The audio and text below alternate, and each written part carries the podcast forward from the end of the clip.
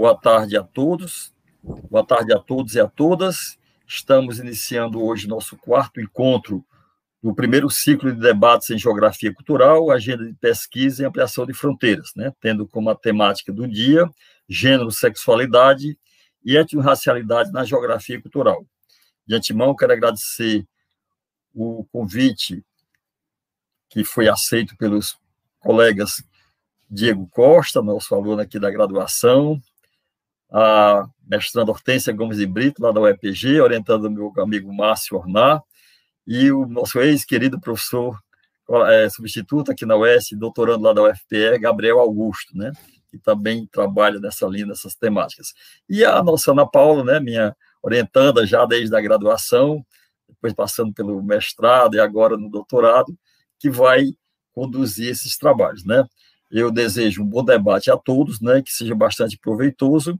E antes de passar a palavra à Ana Paula, que vai ser uma das participantes da banca, gostaria de fazer um pouco a sua apresentação. A Ana Paula Nascimento Vasconcelos, ela tem licenciatura em Geografia aqui pela UES, né? depois também o seu mestrado em Geografia pela UES e o doutorado, atualmente cursando o doutorado no nosso programa de pós-graduação em Geografia.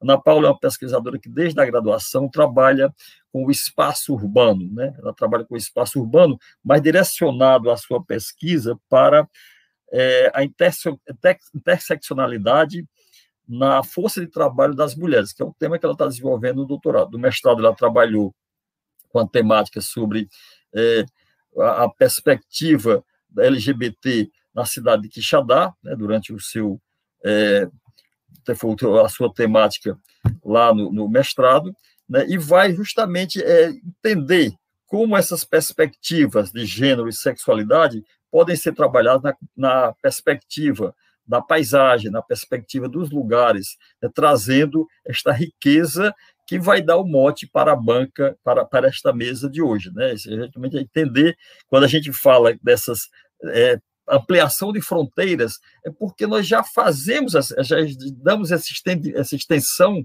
dessa fronteira né, para a geografia, para pensar como é, gênero, como sexualidade pode ser também uma temática da geografia. Então, desejo um bom debate a todos e passo agora a palavra para a Ana Paula. Com você, Ana.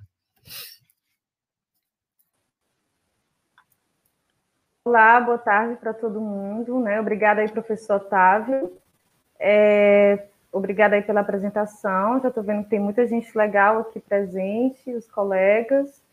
É, então, a ideia dessa proposta de mesa, ela se justifica é, pelo fato, né, como o professor Otávio já colocou, da gente já trabalhar de alguma forma essas temáticas na, no laboratório de estudos em geografia cultural.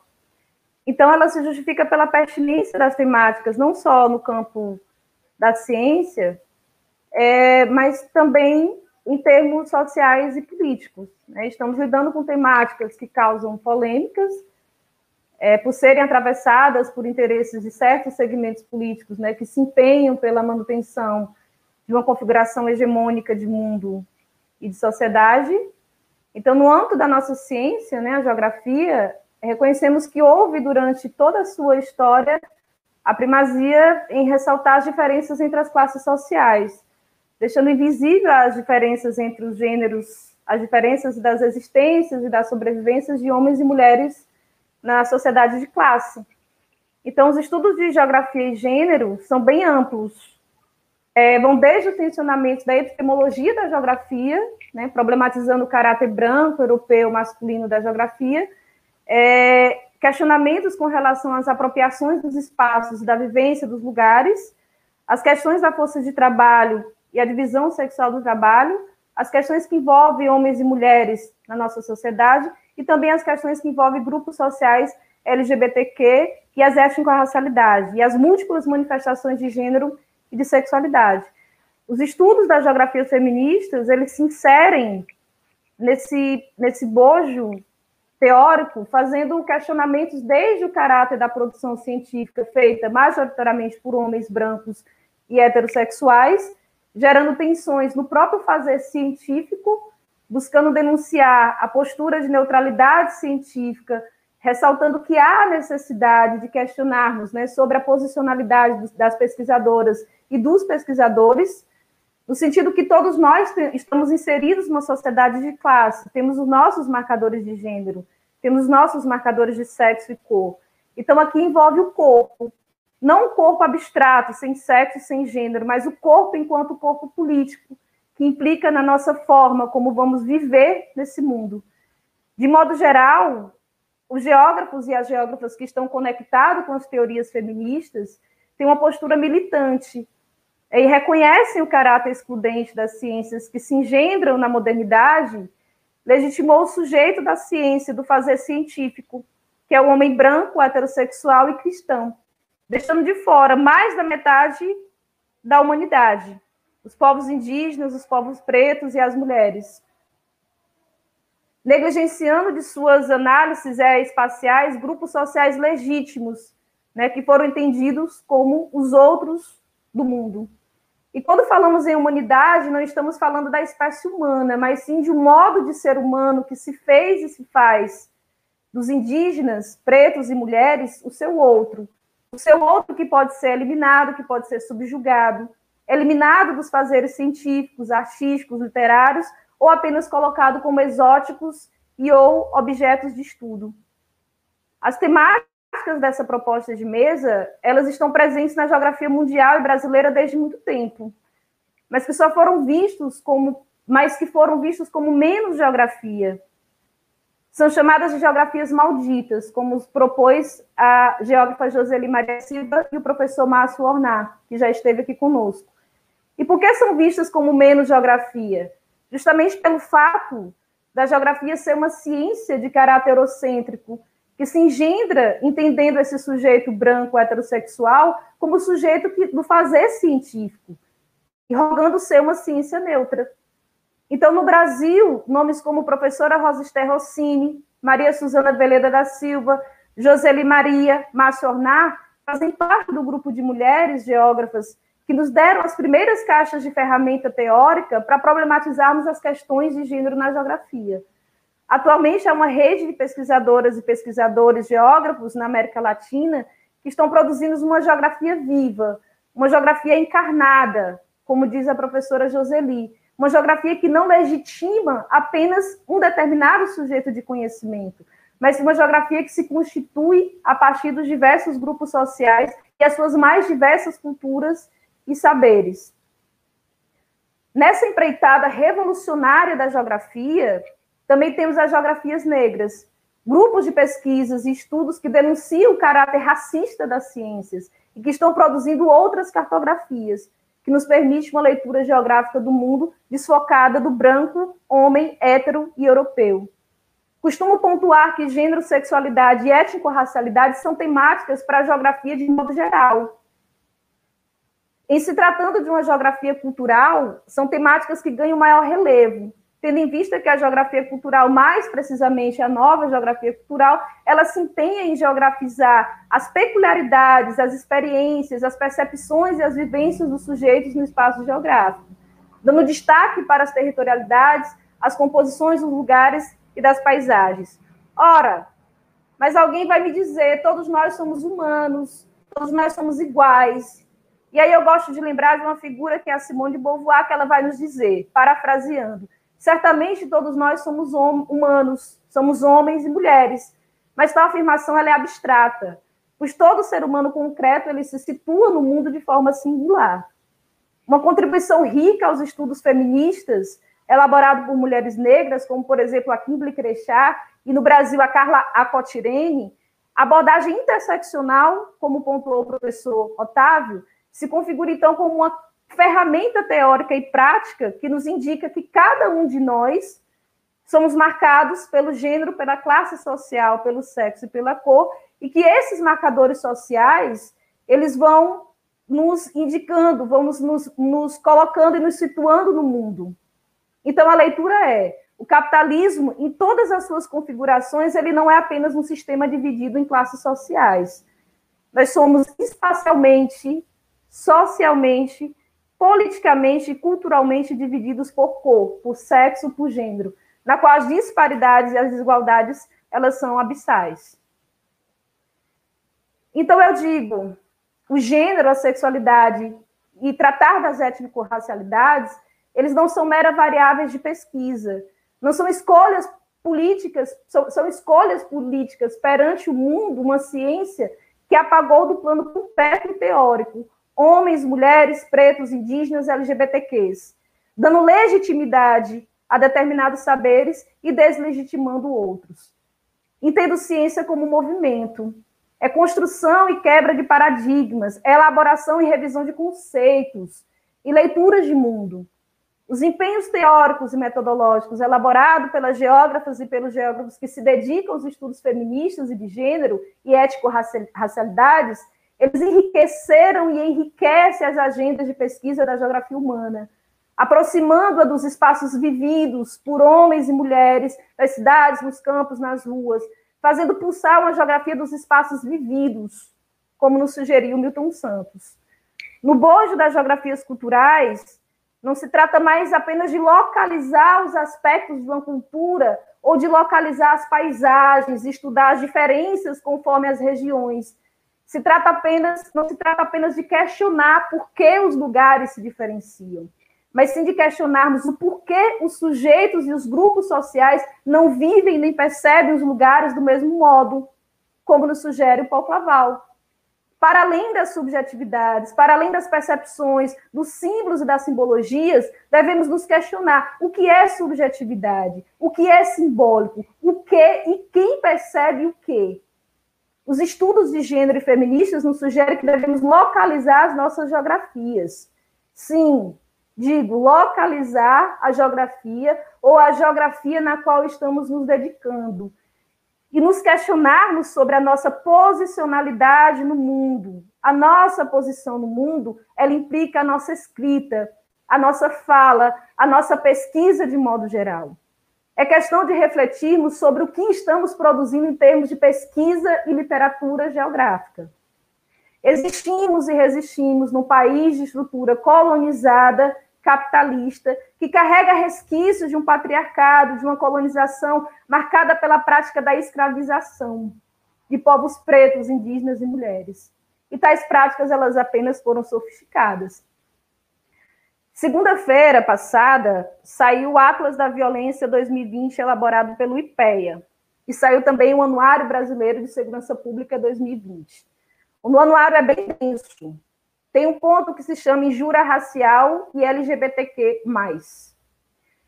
A injúria racial ela consiste nessa conduta de ofensa a alguém no sentido da cor, da etnia, da religião. O racismo consiste nessa conduta que nega e discrimina alguém por sua cor, sexualidade, identidade de gênero.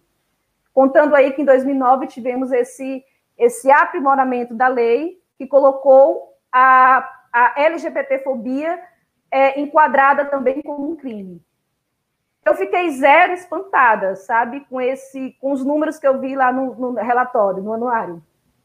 Dos 20 estados da federação, apenas 13 mostraram os dados de 2018 2019 de registros de crime contra a população LGBTQ. O Ceará não se encontra entre esses 13.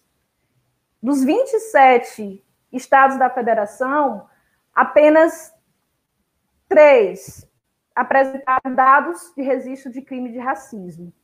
Fazendo uma leitura rápida, a gente pode notar que não há interesse em notificar esses tipos de violência, não querem divulgar. Os números, o apagamento deles nos impede de formular políticas públicas, políticas afirmativas de combate a racismo e discriminação no Brasil. Não interessa, ou a quem não interessa notificar esses crimes. É isso que devemos também nos questionar. Então, eu acredito que tais informações, a partir desses números, né, que às vezes a gente negligencia, eles já nos geram várias agendas de pesquisa. Acredito que tais informações, elas podem estar aí nos fazendo pensar numa geografia ativa, numa geografia que esteja conectada não apenas com a sua transformação teórica, mas com a sua transformação social. Então, não se trata apenas de uma elaboração teórica politizada, mas de uma agenda política, de enfrentamentos. Não se trata apenas de objetos de estudo. Pessoas não são objetos de estudo. Temos histórias, temos experiências, temos culturas, temos saberes, e cabe os fazeres entendidos como científicos apenas aprender e tentar produzir minimamente uma literatura científica que possa não só estar tá dando voz, mas sim tecendo, descendo de seu pedestal para debater a realidade concreta das mulheres e homens nas cidades, nas ruas, nas velas, nos becos, nos espaços infinitos, compostos por histórias infinitas, que nos retira da leitura hegemônica sobre os lugares e as pessoas. Não se trata de objetivar a subjetividade as experiências dos sujeitos, encaixando em teorias produzidas em tempos e espaços que já não respondem às nossas realidades. Penso que é exatamente o contrário. A vida que pulsa e que nos possibilita elaborar uma teoria, como nos sugere a geógrafa Doreen Massimo. Trata-se de pensarmos seriamente que tipo de universidade e que tipo de geografia estamos fazendo e não se trata apenas de lutar contra o capitalismo ou não fazer uma geografia que esteja a serviço do capital. Todos nós somos cafetinados pelo capital. O capitalismo não é uma escolha, ele é a nossa realidade. E a nossa realidade, aparentemente sem saída, trata de sermos rebeldes e subversivos, ou apenas obedientes e servis. Trata de dar continuidade a esse projeto de mundo dos colonizadores, ou romper com esse projeto e dizermos ao que estamos dispostos a destruir e construir. É uma questão de espinha dorsal. Chamo tais posicionamentos de elegância, que vai para além de uma construção estética de um sujeito acadêmico que tem mil livros na estante e é compromissado com as causas sociais pra, pra, e, e para além de uma militância partidária. Chama de elegância a postura que é atravessada pelo desejo de construção coletiva em prol da transformação de mundo, que questiona o seu fazer científico e se incomoda com a academia elitista, branca e homoerótica. Sim, a academia é homoerótica. Os homens brancos só gostam dos homens brancos. Sinto informar. Cadê as mulheres da universidade? Nós somos maioria. E o que estamos fazendo? Muito mas ainda temos muito o que fazer. Estamos apenas obedecendo os homens brancos ou construindo as nossas próprias narrativas? Cadê os negros na universidade? Ainda são poucos. A branquitude acadêmica não gosta. E quando gostam, quer apenas que eles obedeçam. E os povos indígenas? Estamos atentos às cosmologias indígenas? Não basta ocuparmos a universidade. É preciso destruir essas camadas profundas da branquidão, da europeização, do racismo, da misoginia, do sexismo que compõem a universidade e as escritas científicas. Ah, não se trata também de debater sobre a revolução ou esperar por ela, mas sim de fazer em todos os lugares. Não é questão de levar debates acadêmicos para as ruas e para as quebradas, mas sim de ouvir a quebrada e as ruas. Do contrário do que se prega, a gente não leva consciência, pois nada mais consciente de suas vidas e da precariedade das suas existências do que as mulheres e os homens trabalhadores desse país. Na minha posição de mulher branca, acadêmica, trabalhadora, não burguesa, nas minhas preocupações estão tudo isso que coloquei agora. Questiono-me questiono quase que diariamente sobre a geografia que se fez e que se faz. Bom, eu acho que eu já falei muito, e aí eu sou Ana Paula, como o professor Otávio já apresentou, e para essa discussão eu chamo a Hortência Brito, que é nossa colega da Geografia lá da Universidade Estadual de Ponta Grossa, colabora com o Grupo de Estudos Territoriais, o GET, também da Universidade Estadual de Ponta Grossa. Ela cursou licenciatura e é mestranda em Gestão do Território, também na Universidade Estadual de Ponta Grossa, e lida com as temáticas de gênero, produção do espaço, território, direito à cidade e teoria crítica. E ela também alimenta uma página maravilhosa, que é a página Geografias Feministas, né, nos dando aí a oportunidade de conhecer um, um, conteúdo massa da geografia de forma bastante didática. Eu também tenho aqui o colega Diego Costa. Diego é graduado em Geografia na modalidade de licenciatura, é aqui da nossa Universidade Estadual do Ceará. Ele colabora com os debates do grupo de pesquisa e articulação Grupo de Estudos e Articulação Ensino de Geografia e Território, aqui da UES. Os interesses de pesquisa do Diego estão voltados para as relações ético-raciais, os territórios negros, o ensino de geografia no campo. Diego atua como professor da Rede Estadual de Educação do Ceará. E eu também tenho aqui o colega, amigo Gabriel Augusto Santana, que cursou graduação e mestrado em Geografia lá na Universidade Federal de Pernambuco. Gabriel é doutorando em Geografia e se interessa pelas pesquisas no campo da Geografia Radical e os estudos de Geografia e Gênero. Gabriel esteve conosco na Universidade Estadual do Ceará, atuando como professor, colaborando né, e apimentando as disciplinas das nossas graduações, Geografia e Cidadania, Geografia do Brasil, entre outras. E aí eu passo a palavra para minha colega é, Hortência Brito. Obrigada. Oi, então, boa tarde a todos. É, mais uma vez, muito obrigada pelo convite principalmente porque estou participando também como ouvinte aqui do evento, então me sinto até privilegiada de estar aqui participando.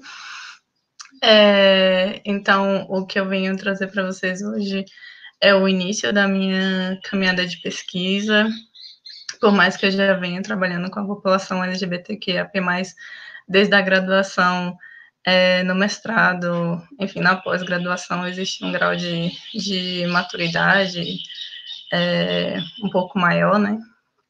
E então eu venho trazer para vocês o meu primeiro campo exploratório, porque minha primeira proposta para o mestrado era trabalhar com todo, toda a comunidade LGBTQIA+, é, mas ficaria, não seria execuível é, baseado no, no, que eu quero trabalhar, que é com direito à cidade, por uma perspectiva interseccional, então seria muita gente, pouco tempo, então decidi fechar para população bissexual.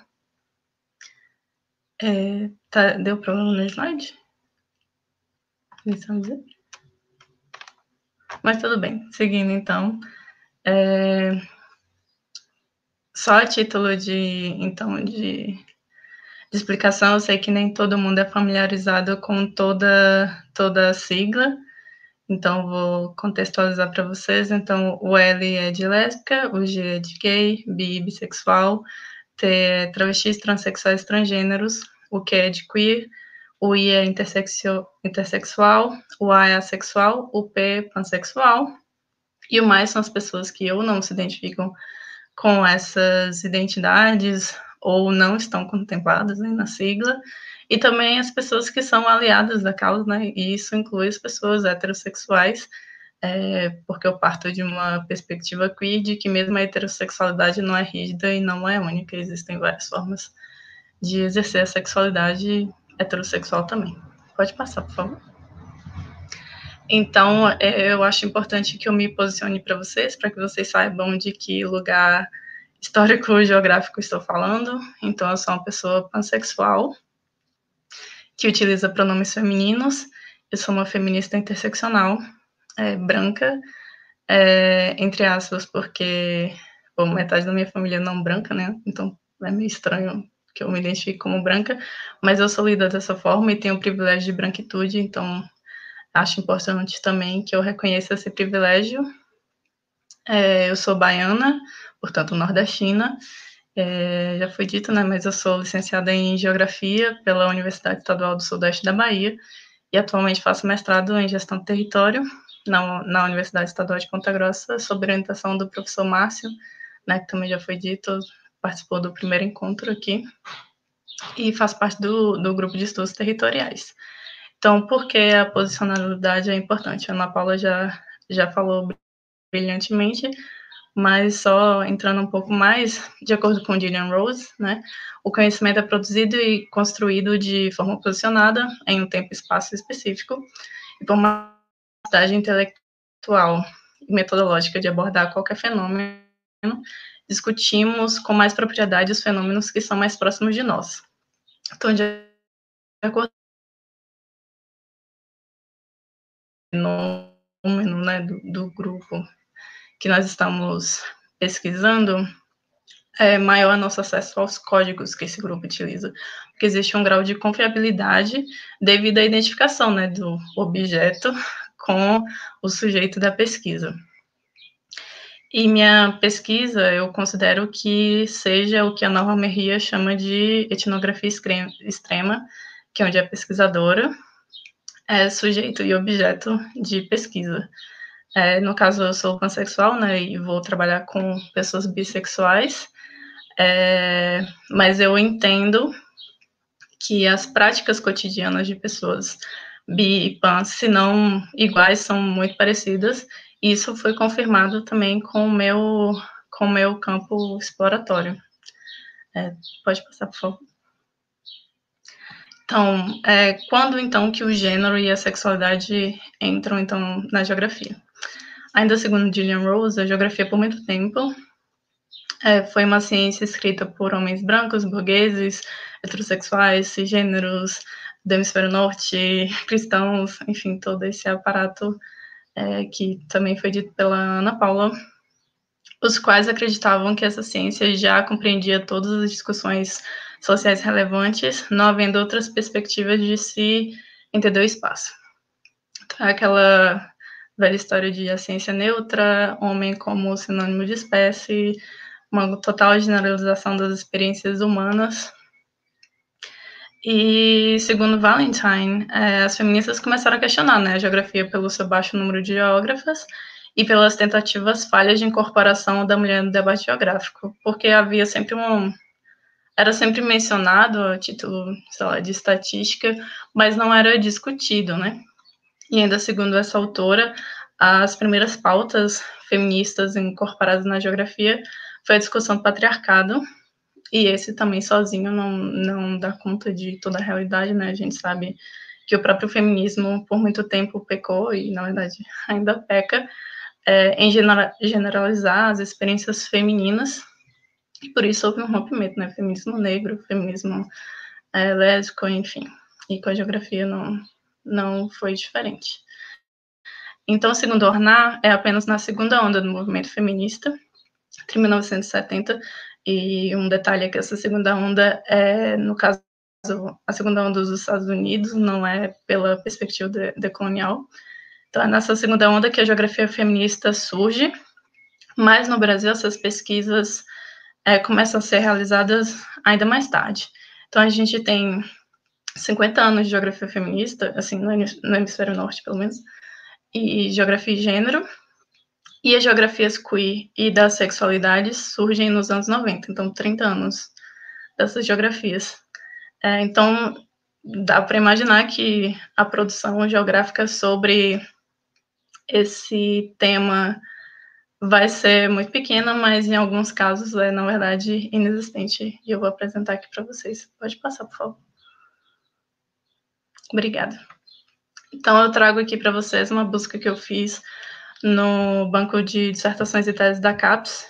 Na verdade, para o meu campo exploratório, eu fiz de todas as áreas, mas não tinha como trazer para vocês, né? Ficar 10 anos de slide. É, então, eu reduzi para grandes áreas, mesmo assim ficou um pouco grande. Então, como vocês podem ver, as, as grandes áreas né, que têm a maior produção são as, as ciências da saúde, ciências humanas, ciências sociais aplicadas. Nenhuma surpresa que gays e homossexuais são as identidades mais trabalhadas, né, porque são identidades comumente associadas ao gênero masculino, e também são as que têm mais visibilidade dentro da comunidade. É, desde outrora até atualmente.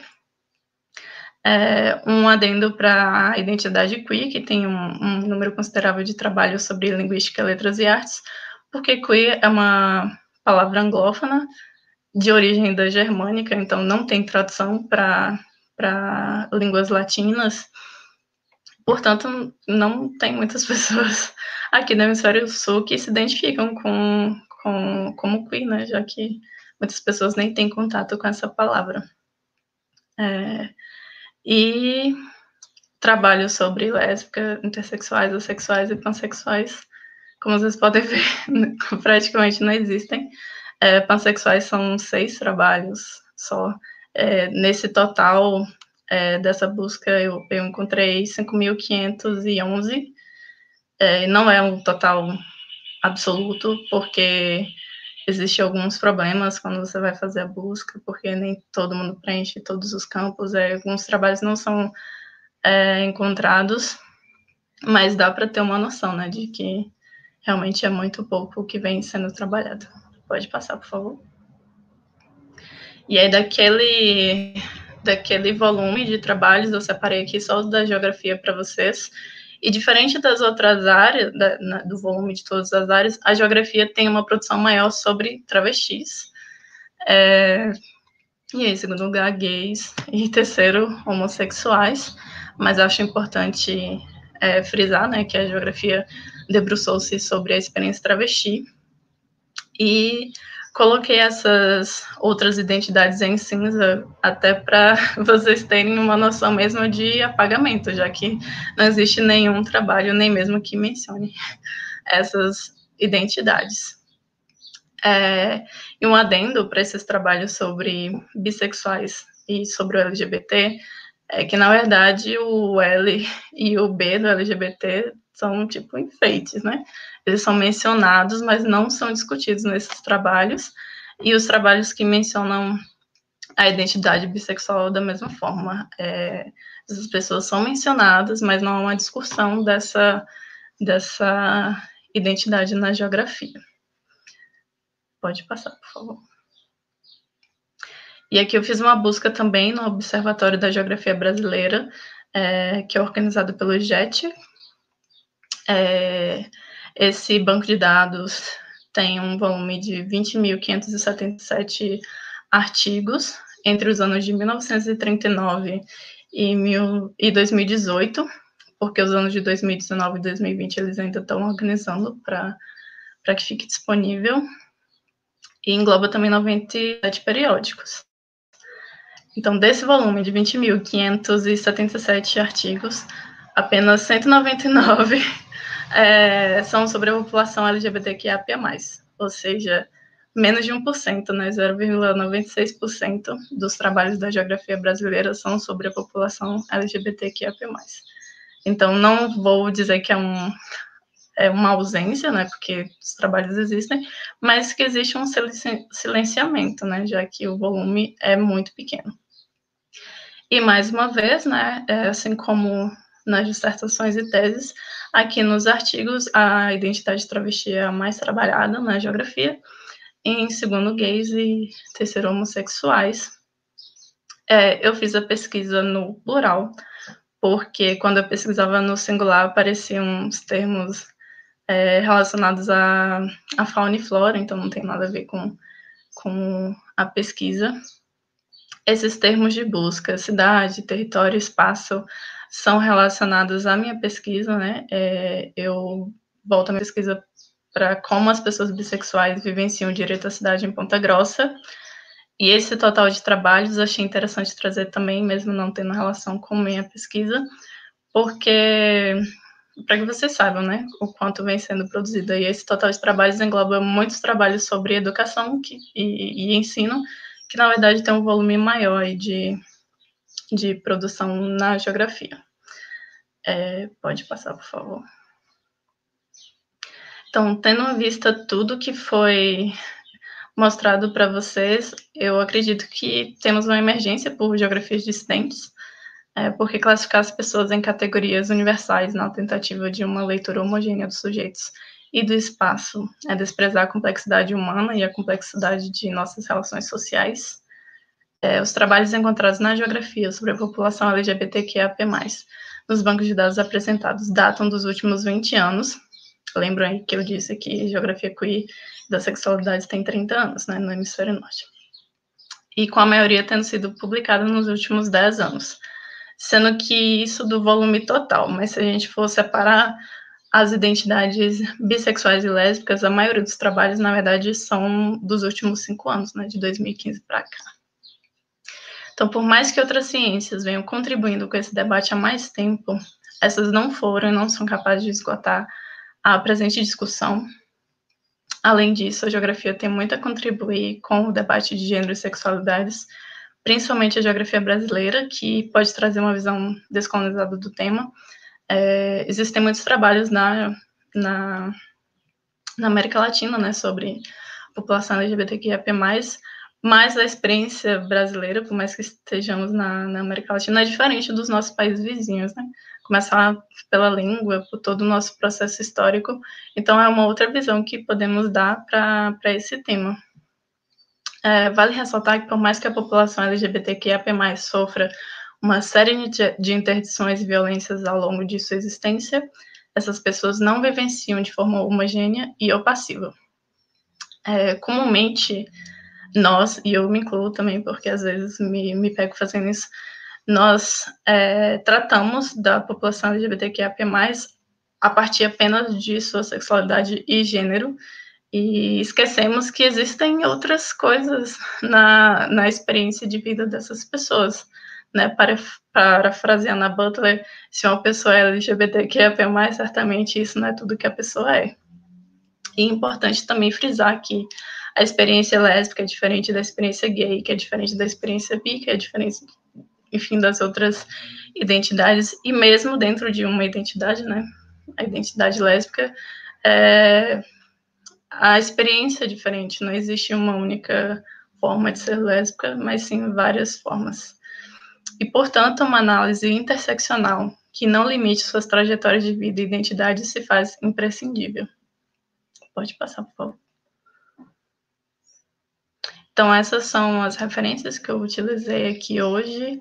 É, e eu finalizo com essa citação também da Butler, de Problema de Gênero, porque ela sempre me deixa, enfim, com vontade de, de seguir com a pesquisa, apesar de todas as interdições que a gente encontra na nossa vida acadêmica e pessoal, né?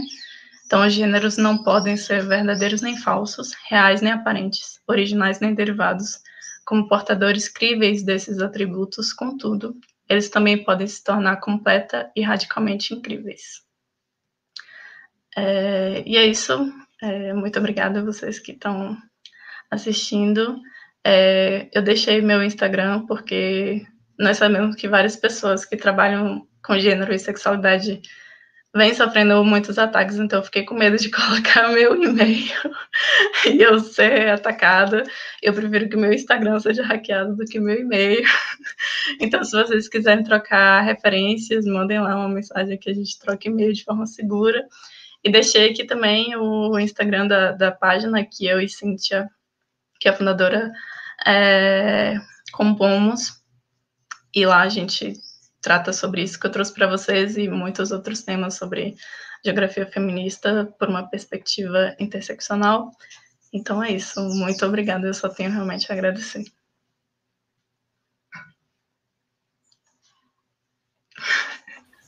Obrigada, Hortência. Obrigada a todos. Né? Ótimo, maravilhoso. E aí, agora, é... e aí, quem vai agora? O Gabriel ou o Diego? Acho que a gente pode passar aí Fala para o Diego, vai, Diego. É, boa tarde, Diego. né? Estão me escutando bem? Tá, chega. Vamos lá. Boa tarde né, a todos, todas e todos, né? É maravilhosa a fala da Hortência. Me lembrou várias coisas que eu escuto na educação básica, né? De estudantes, né? Que estão nesse processo também de se descobrir quem são eles mesmos e elas mesmas, né? E tudo mais. E, primeiramente, né, para começar, é, sou o Diego, né, como a Ana Paula já falou, né, sou professor temporário da educação básica, ou seja, próximo ano, 2021, não sei se terei emprego, né, e tudo mais dentro dessa precarização. Sou de periferia, né, sou preto e tudo mais, então é, é importante afirmar, né, que eu sou negro, porque existe um discurso no Ceará que não existe negro, não existe indígena, então, se existe um discurso no Ceará que não existe negro, então quem é quem eu sou, né? Quem eu sou, então como é que eu vou, vou me identificar, me declarar como negro e tudo mais. E antes de começar, se vocês escutarem alguns barulhos estranhos, é porque eu estou na periferia, então às vezes a galera coloca um som alto. E ontem eu estava numa, numa formação também sobre negritude e teve um tiroteio aqui perto de casa.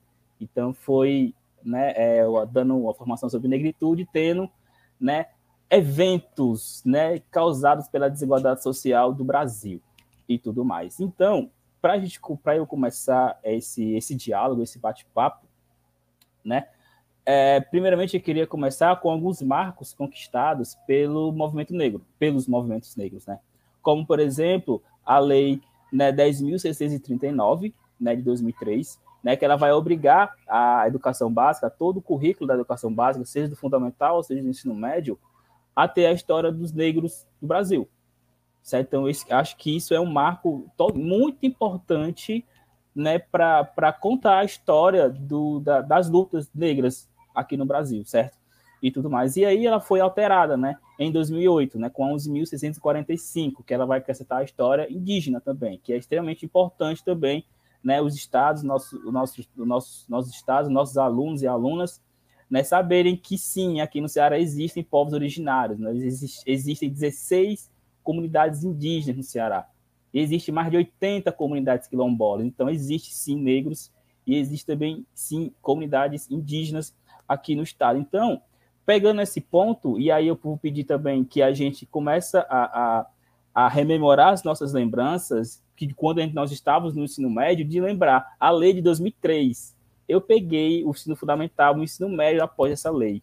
E eu, sinceramente, não me recordo, na aula de literatura, o professor ou a professora se utilizando da lei para mostrar algum, algum autor da literatura angolano ou moçambiquenho. Não me, não me recordo, sinceramente. E mesmo na, na, dentro da geografia, né? Quando a gente vai trabalhar desigualdade social, centro-periferia, que a gente, que a gente estuda no, segundo, no terceiro ano do ensino médio, também no ensino fundamental, a gente vê como é retratado o negro, né? Sempre de periferia, é, como marginal, como suspeito. Então, a lei, essa, a, a lei né, 10.011, ela vem para contar a parte da história e também da geografia do Brasil pela gente, certo? E tudo mais. E lembrando, né, não é somente nas ciências humanas que deve acontecer isso, não é somente na, na literatura, no, né, na geografia, na, na história, mas sim na matemática, na biologia, na física, porque sim, tem como a gente utilizar a lei dentro dessas, dentro das ciências exatas, né? E tudo mais. E partindo desse, desse marco, que é extremamente importante, a gente passa por um outro marco que também foi luta, uma conquista né, dos movimentos negros, que é a lei de cotas. Aqui, para mim, não é polêmica, não vejo polêmica em lei de cotas, sendo que 54% da população brasileira, e isso está no IBGE, certo, galera? 54% da população brasileira é negra. Certo? É negra 54% da população brasileira. E, se não estou enganado, em 2020, nós, a gente não tem nem 20% dos alunos da, do, do, ensino superior, principalmente das, das instituições públicas, de negros. Mas, Diego, saiu um estudo, né, e acho que foi ano passado, de a maior, pela primeira vez, a maioria é de negros na, na universidade. Mas pensemos aonde estão esses negros e essas negras, né? E ontem eu estava dando uma palestra no curso de enfermagem, eu perguntei para a galera, gente, quando vocês voltarem às aulas presenciais, percebam a cor da sala de vocês. Né? Se você perceber a cor dos alunos e das alunas, você vai perceber que os negros não estão ali, certo? E tudo mais. Então, com a lei de cotas, né, a gente, nós, né, a população negra, a gente vai ter um acesso mais maior né, dentro da universidade. E aí nós né, podemos também tensionar esse debate, esse resgate histórico, essa construção desse conhecimento, uma revisão de literatura, até mesmo de autores que falem sobre a gente. Andrelino Campos, Alex Hartz, Rafael Sanzio, Hilário, entendeu? Tudo, Milton Santos, trazer o Milton Santos também para uma abordagem que a gente entenda o Brasil de uma forma que ele foi importante né, para a construção do Brasil e tudo mais, que a gente também perceba é, uma construção de uma nova literatura. Opa, não existe só autor X ou autora Y, existe a Rita Montezuma, certo? Que está dentro de uma rede de pesquisadores negros dentro da geografia e tudo mais. Então, nós temos as leis né, que vão impactar diretamente a educação básica, e nós temos a lei de cotas, que vai impactar principalmente, primeiramente, a, a educação superior, mas vai impactar também a educação básica, porque a gente vai ter professores e professoras negras na educação básica. Olha só que maravilhoso. Né? Podendo, podendo é, falar de história do Brasil, de história do Ceará, uma aula de história de geografia, de uma forma diferente. Né? Porque se a gente novamente relembrar né, a, a, as nossas lembranças de como era feita a aula de escravização do período escravocrata no Brasil, pode ser extremamente impactante, traumatizante para aquela criança né, que está lá no seu sétimo ano, oitavo ano e até, ensino, até no, no, no, ensino médio. Pode ser totalmente impactante, né, como eu já vi relatos de professores que passaram, né, que, logicamente já foram estudantes, que pessoas negras que foram utilizadas de exemplo para tratar sobre a escravização no Brasil. Entendeu? Então, é extremamente complicado, né? Por isso da importância das, dessas leis e também dessa, dessas discussões, dessa tensionalidade que a gente vai levar para dentro da universidade. Né? Não somente para tratar sobre relações raciais dentro da cidade, mas também dentro do ensino, dentro da universidade também, que é um debate extremamente caro e, infelizmente, ainda escasso, se a gente for comparar né, com outras temáticas que a gente escuta, que a gente vê, que a gente ouve, que a gente lê né, na, dentro da graduação e tudo mais. E aí, só dando um parêntese, né, é, curso de Geografia da UES, da licenciatura, somente né, daqui a uns três, três semestres ou quatro, o professor Gabriel pode me corrigir na, na fala dele, que vai ter uma disciplina que vai falar sobre a geografia e suas relações étnico-raciais. É uma luta do movimento estudantil, dos movimentos negros né, dentro da geografia. Né? E vai ter uma disciplina sobre é, é, é, relação de étnico-raciais dentro do ensino de geografia, uma disciplina sobre geografia e América Latina, né? E uma também, se não me engano, geografia e gênero. Então são três disciplinas que somente em 2019 que foram votadas dentro do colegiado do curso. Então aí já já vê que as coisas estão caminhando duramente, com muita luta, mas estão caminhando. Eu penso que vão caminhar ainda mais, né? E tudo mais. E aí, dentro dentro desses marcos, eu queria falar que a geografia é uma das ciências que a gente consegue compreender melhor o território, né? E aí, tanto o território, quanto o lugar, quanto o espaço, né? E aí, como a Ana Paula falou, um dos meus interesses de pesquisa, e está me desenhando para o meu TCC, é estudar um pouco sobre esses territórios negros, né? Como é que é construir esses territórios negros, né? Que tipo de, que tipo de relações sociais, que tipo de, de práticas culturais que esses territórios, esses territórios produzem, né? e tudo mais. Os terreiros de Umbanda, de Candomblé, as rodas de capoeira, as escolas de samba, né, que sim, existe escolas de samba aqui em Fortaleza, aqui no Ceará, certo? E tudo mais. Você tem um aqui perto da minha casa, que é a Corte do Samba e tudo mais. Então, a geografia pode, pode é, abrir os nossos olhos para entender melhor por que, né, que os negros estão nas periferias sociais das cidades.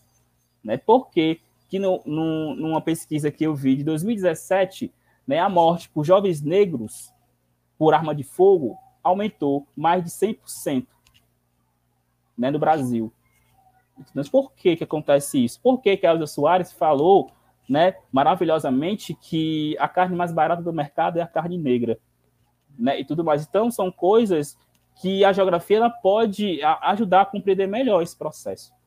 Né, e tudo mais. Então, dentro que a geografia pode nos ajudar a compreender melhor esse território, esse lugar, né? Qual é esse lugar social do negro? Será que é somente na periferia? Será que a gente não pode também ingressar dentro da universidade? Ou será que é que o lugar do negro é somente é, nos presídios, sendo que 60% da, da população carcerária do Brasil é negra, né? Segundo o IBGE de 2014, certo? Então nós temos aí um, um erro, né? Então, 54% da população brasileira é negra e aí nós temos que 60% da população carcerária do Brasil é negra. Se eles não estão na universidade, eles estão na prisão ou não estão em nenhum lugar e nem outro, estão mortos. Né, por vítima de balas encontradas, né, porque bala perdida, né, não, não, não, não, não é muito bem aceita, mas sim balas encontradas, né, e tudo mais. E aí a geografia, e não somente a geografia, mas acho que acredito que todas as ciências, elas não podem olhar para o negro para entender o Brasil somente como força de trabalho, como fala o Rafael Sanzio, né, que é um geógrafo lá da UNB. Ele fala o quê? que é um erro a gente olhar para a história do Brasil e olhar para a escravização, o período escravocrata do Brasil e olhar para o negro somente como força de trabalho. Mas nós fomos extremamente importantes para a construção social, econômica, política e cultural desse país. Certo? Mesmo que os reacionários, os bolsominions, não, não queiram acreditar, não queiram aceitar, mas sim, nós estamos presentes nesses aspectos da construção do Brasil, com toda certeza, mesmo que você queira ou não, certo? E tudo mais. Porque o espaço social ele vai ser apropriado, transformado e produzido pela sociedade, como já falou o Marcelo de Souza e tudo mais. Então, se esse espaço social ele é apropriado e transformado e produzido pela sociedade, nós, né, enquanto pesquisadores negros e também pesquisadores antirracistas, nós temos que se apropriar desse, desse espaço e, e fazer com que esse espaço e essa sociedade entendam da importância dessa temática negra, LGBTQI+, feminista e tudo mais. Porque, mesmo que aquela pessoa é, que está na periferia né, e tudo mais não compreenda o que é ser negro, mas ela tem que entender que existiu a escravização no Brasil e foi por causa desse processo de escravização do Brasil, né, que foi esse processo de escravização do Brasil que os negros são sempre vistos com um grau de inferioridade, né? E aí eu vou pegar uma frase de uma entrevista que eu vi na segunda-feira no Roda Viva da, de, uma, de uma moça do Nubank, né? Que ela falou que não poderia contratar negros, pô, porque não vou, não posso é contratar negros para deixar o, o, o, cargo por baixo, porque eles têm que saber no mínimo inglês. Poxa, como assim, né? Como assim? Será que a gente não tem também o direito e a sabedoria de também ingressar nesses cargos? Então, a gente está dentro de um, de um contexto político, ideológico, que vai de encontro a essas ideias que nós aqui, nós quatro, né, dentro desse, dentro desse evento, nós concordamos, que é o quê? De enfrentamento a essa política neoliberal, né, logicamente, desse Estado colonial. Que aí eu vou citar também um, um autor, um, autor não, um intelectual, né, negro, que é o Negro Bispo, que ele fala o quê? O Estado brasileiro ele é colonial. Não foi porque acabou o período de colonização do Brasil, nós estamos no ano 2019, que foi lá na UFE, que eu vi a palavra dele, que, não, que o Estado não é colonial. O Brasil tem práticas coloniais ainda. Estão enraizadas. Né? E aí ele lançou, ele lançou um, um, um trocadilho, é só pegar o sobrenome de alguns presidentes. É só pegar o sobrenome de alguns presidentes, a gente vai ver que o Brasil ainda é um Estado colonial e tudo mais. E aí ele faz, e aí fizeram uma pergunta para ele do seguinte: mas, Nego Bispo, Nego Bispo, você fez um livro e tudo mais sobre decolonialidade. Você se considera um acadêmico? Aí ele falou: Não, eu não, não me considero acadêmico. Eu me considero intelectual negro. Porque eu, sendo intelectual, eu posso pensar e articular melhorias para o meu povo. Geralmente, os, os acadêmicos se preocupam com o quê? Com a academia com a academia. Por isso também que eu vou pegar essa frase do Bispo, que Diego não é acadêmico, Diego é um intelectual negro, que luta né, para ficar vivo, primeiramente, também, e agora também para se formar, para se tornar um cada vez mais produtor né, e articulador de ideias, né, e tudo mais. Então, eu lanço também a luz de um questionamento, né, então a gente não pode chamar de uma só geografia, a gente tem que chamar de né? assim como movimentos negros, movimentos feministas, né? porque não vou cair no, no, no, no na piada de, de, da pluralidade, mas nós, né, os movimentos negros e a geografia somos muito plurais, somos muito diversos. Então, dentro do movimento negro tem diversas vertentes. Né? E assim, eu acho que acredito que no, no movimento feminista também.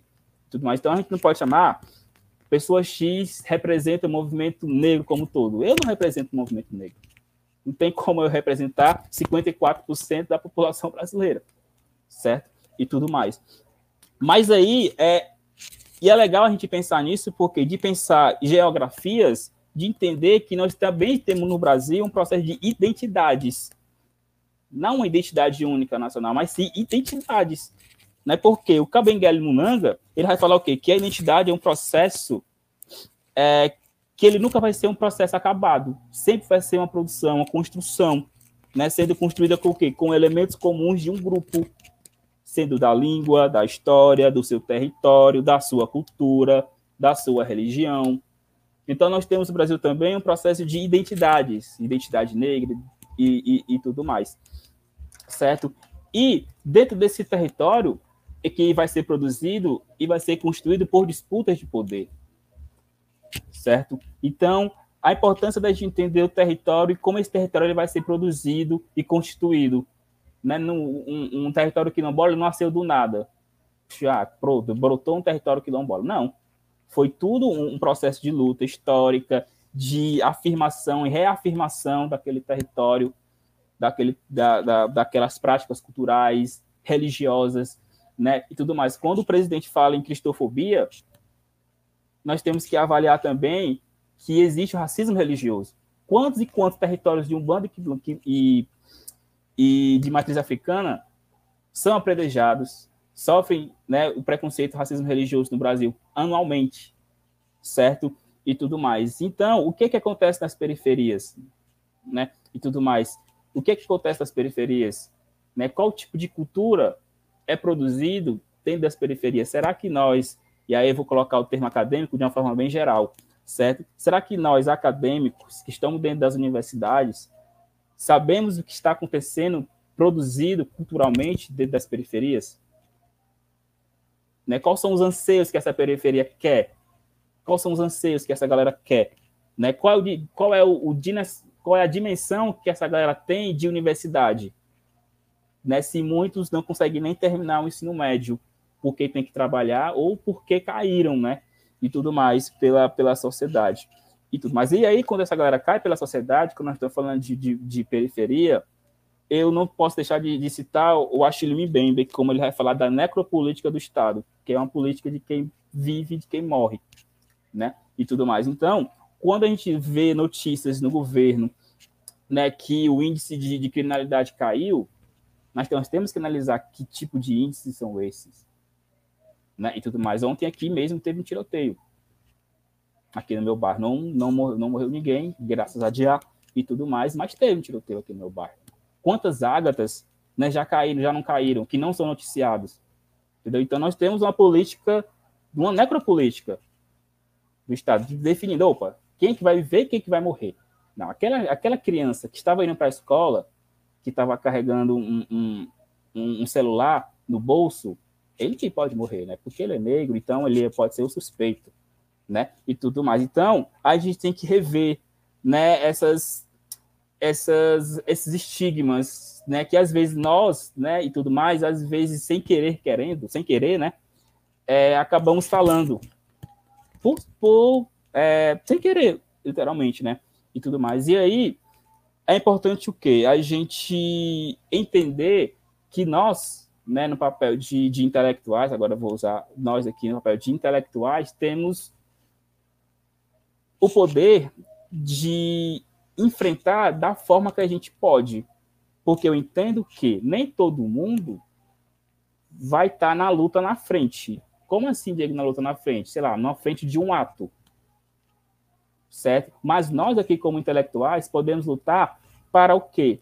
Para que quando aquele menino, aquela menina, né, entrar na universidade, vai ter mais Ana Paulas, Gabriéis e Hortências e Diego sendo professores também da universidade, produzindo né, e estimulando que essa galera também volte para suas periferias e produzam também, né, de uma forma que essa galera é, reconheça o seu papel dentro dessa, dentro dessa sociedade e tudo mais. E aí, para indo, indo pra, para o, o, o final dessa minha, dessa minha fala, né, professor fala demais, né, e tudo mais, e indo para o encerramento, eu quero deixar aqui uma, uma, uma poesia né, de um de um cara, de um artista periférico, né, que é o Matheus, morador aqui de Fortaleza da periferia, que ele tem um CD, né, e tudo mais, que o nome do CD se chama Rolê nas Ruínas, né?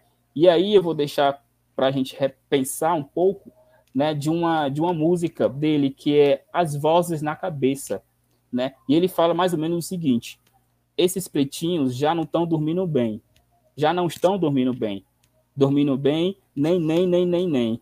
Quem foi que disse que Indandara está com sono, que essa terra já tem dono e que o sininho da igreja já não faz Belém bem bem? Nem, nem, nem, nem, nem. Nada de novo, essa é a era de aquários, muito machos nos alvários, muito índio batizado e a tortura é o Estado querendo destoar o meu corpo. Nem, nem, nem, nem, nem, nem. E tudo mais. Então, acho que é isso. Então, vamos né, escutar mais o que as periferias têm a dizer e também chamar a galera né, para dentro da universidade, né? E também da gente ir para lá, para dentro, da dentro das periferias, né? Não ter o, o medo, nem o estigma, né? Porque eu acho que quando a gente tem medo, a gente tem medo de ir para lá e eles têm medo de vir para cá. Então fica naquela dualidade, opa, não sei se eu vou, não sei se eles vêm. E acaba que nem a gente vai, nem eles vêm para cá certo? Então, eu acho que é mais ou menos isso né, que eu tenho para falar dessa exposição, né, que a gente reflita né, se nós somos acadêmicos ou intelectuais né, e tudo mais, e que a gente sobreviva, né? Que, que a gente sobreviva, que vai dar certo, como dizem meus alunos, vai dar muito certo. E é isso.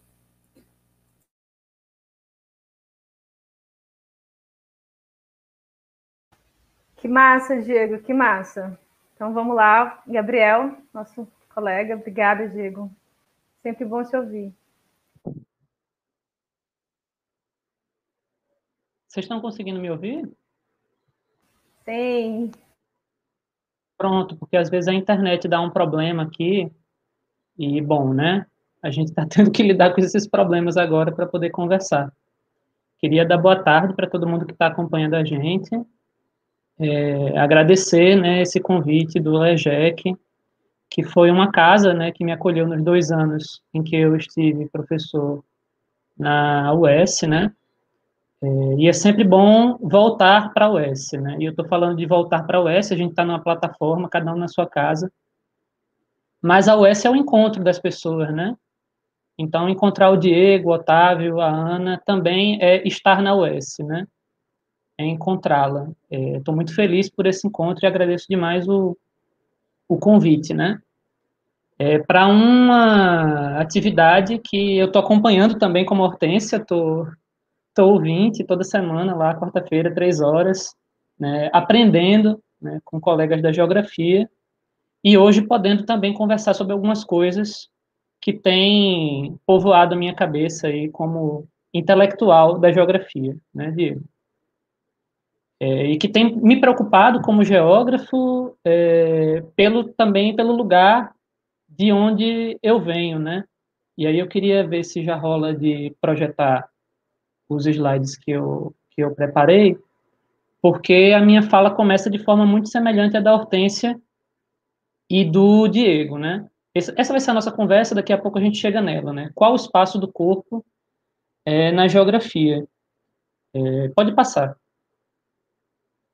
eu senti também a necessidade de fazer essa apresentação, né? Eu sempre digo que essa apresentação é um pouco o João Cabral de Melo Neto começando o Morte e Vida Severina, que ele, o retirante diz quem é e para onde vai, né? E acho que é importante a gente sempre dizer quem a gente é e para onde a gente quer ir, né? Então, muitos de vocês na UES me conheceram professor né, de uma série de disciplinas, mas na realidade eu sou um morador de Recife, né? Da periferia do Recife, que estudou, a partir de 2012, licenciatura em Geografia. É, e que também, nesse processo da sua vida, né, se descobriu um homem gay, né, se construiu como um homem gay. É, mas entre se construir e se entender como um homem gay e assumir uma postura política é, de defesa dos direitos da comunidade LGBT, tem um longo percurso é uma segunda saída do armário, que é uma saída, é, é, toda saída do armário é política, né? mas é uma segunda saída na direção de um engajamento maior na construção do movimento LGBT. Né? E essa minha segunda saída acontece ali pelos anos de 2016, 2017, quando eu começo a entender que é importante né, lutar para que as LGBT possam acessar os direitos que nos são negados, né? Nós não estamos cobrando ter mais direitos que ninguém, mas ter acesso aos direitos né, que heterossexuais no Brasil né, já têm. Então, eu quero poder morrer se eu tiver um companheiro, esse companheiro ser resguardado pela proteção social. E não existe lei no Brasil que ampare essa proteção para casais homoafetivos, né? Seja mulheres lésbicas, é, bissexuais, que se relacionam com pessoas do mesmo sexo ou é, gays, né? Então, há um conjunto de direitos que nos são negados, e a partir de 2016 eu entendo a necessidade de me organizar politicamente para lutar por esses direitos, né? Então, aí tem algumas passagens dessa, dessa minha aventura, né? É, a parada da diversidade do Recife, essa primeira imagem que a gente está dizendo que close de luta é gênero e diversidade nas escolas, né? Isso está é, no centro de um debate sobre o futuro da educação no Brasil hoje, e as fotos do lado é, direito são de um ato é, intitulado Não Somos Doentes, porque em 2017, a, em primeira instância, a Justiça Federal autorizou a possibilidade de psicólogos e psicólogas fazerem é, terapias de reversão da orientação sexual. Né? Naquele ano, é, intensas mobilizações aconteceram no Brasil em rechaço àquela decisão, que a gente vai ver no final da conversa, que só foi efetivamente é, revogada, com trânsito em julgado, esse ano, em julho desse ano. É, e ali, é, na, na parte inferior esquerda, é um cursinho popular chamado Transformar, que começou aqui no Recife também no ano de 2017, e essas foram algumas iniciativas, né, em que eu participei, construí, né, é, entendendo que mais do que, do que é, ser né, gay, era preciso uma postura política de defesa né, dos direitos, e é isso que eu estou chamando de segunda saída do armário. Então, meu ponto de partida é essa posicionalidade, né, e é preciso revelá-la para que a gente tenha uma conversa é, honesta entre nós. Né? Então, a gente está falando de um professor que tem uma perspectiva de engajamento militante na luta em defesa é, dos direitos da comunidade LGBT. Né? Aí pode passar, por favor, é, acho que é o Guilherme que está passando, né? Isso tem um rebatimento na minha forma de trabalhar, né? E aí tem duas, dois momentos, né, que eu pude compartilhar com a Ana Paula na UES, né, um promovido pelo PET Geografia da UES, e outro na semana de Geografia da UES, né, um mini curso sobre Geografia, Gênero e Diversidade Sexual, e uma roda de conversa sobre criminalização da homofobia. Né? O STF estava discutindo lá em cima, e a gente lá na Praça da Gentilândia estava discutindo também, inclusive problematizando né, se a criminalização por si só resolve ou não esse problema, ou se ela né, precisa ser acompanhada de uma série de outras coisas, que não apenas aumentar o Estado penal, né, porque o Estado penal no Brasil está, sobretudo, dirigido a um processo de criminalização da pobreza e da negritude. Né? Então, qualquer medida que aumente a, o encarceramento no Brasil pode ser utilizada também por esse necroestado que o Diego mencionou. Né? Então, esse meu lugar de vida é o meu lugar também de trabalho. Né? E aí, a, a, tanto o meu trabalho na UES quanto a minha pesquisa no doutorado estão diretamente vinculados a essa decisão de vida que foi uma decisão de estar mais presente nos espaços do movimento LGBT. É, por favor, pode passar. Então, esse ponto de partida, ele admite essas três coisas, né? Primeiro, a saída de uma perspectiva oniposicional para uma perspectiva posicional, né? O geógrafo, a geógrafa está no mundo, né? A gente não pode escapar, né? A gente fala de algum lugar, é, e a perspectiva uniposicional é aquela que acha que a gente está meio que no céu, assistindo as coisas acontecerem, sem ter muito envolvimento com aquilo, quando, na verdade, né, nós somos sujeitos, como a professora Joseli Maria Silva sempre reforça, sujeitos que estão posicionados em termos de gênero, de classe, de raça, etnia e de nacionalidade, né? Uma das primeiras coisas que aconteceu comigo, assim que eu comecei a trabalhar na UES, foi eu ser apelidado por Recife, porque o meu corpo carrega o meu sotaque. Né? E eu descobri que eu tenho sotaque quando eu carreguei o meu corpo para um outro lugar, que foi o Ceará. Né? Então, como pesquisadores, como professoras, os nossos corpos estão posicionados, é, e essa posicionalidade influencia diretamente na nossa visão de mundo né, e na nossa capacidade de trabalho, né, e também nas limitações que a sociedade impõe para que a gente possa exercer nosso trabalho. E, por fim, levando em consideração essa posicionalidade, chegar à mesma conclusão da professora Disse Suetegaray, né, que o processo de pesquisa, ele também acaba sendo um processo de autoconhecimento. Né? Então, é a partir da pesquisa com gênero e diversidade sexual que eu pude, por exemplo, ler mais sobre masculinidades e entender né, que a branquitude também é construção, que a masculinidade também é construção, que da mesma forma que não se nasce mulher, torna-se, também não se nasce homem torna-se homem, né? É, e pesquisar é também não é só um processo de procurar, mas é um processo de conhecer-se, né? E perceber que essa posicionalidade tem é, consequências, né? Na sua vida pessoal, mas também na sua vida profissional. É a partir dessa aproximação com o movimento LGBT que eu começo a, a também ampliar as minhas vivências como LGBT na cidade. Né? e estar tá mais próximo de pessoas trans, de bissexuais, de lésbicas, que construíam comigo esse movimento, né? E isso amplia os horizontes, né? porque você começa a vivenciar é, situações na cidade que você não vivenciava antes. Eu vou citar algumas aqui, né? A, a, eu já tive que fazer a vigilância da porta do banheiro para um amigo meu que é homem trans, e que tinha medo de ser repreendido porque estava usando um banheiro é, conforme a sua identidade de gênero. Já tive também que socorrer amigos que foram agredidos e já fui agredido fisicamente na rua.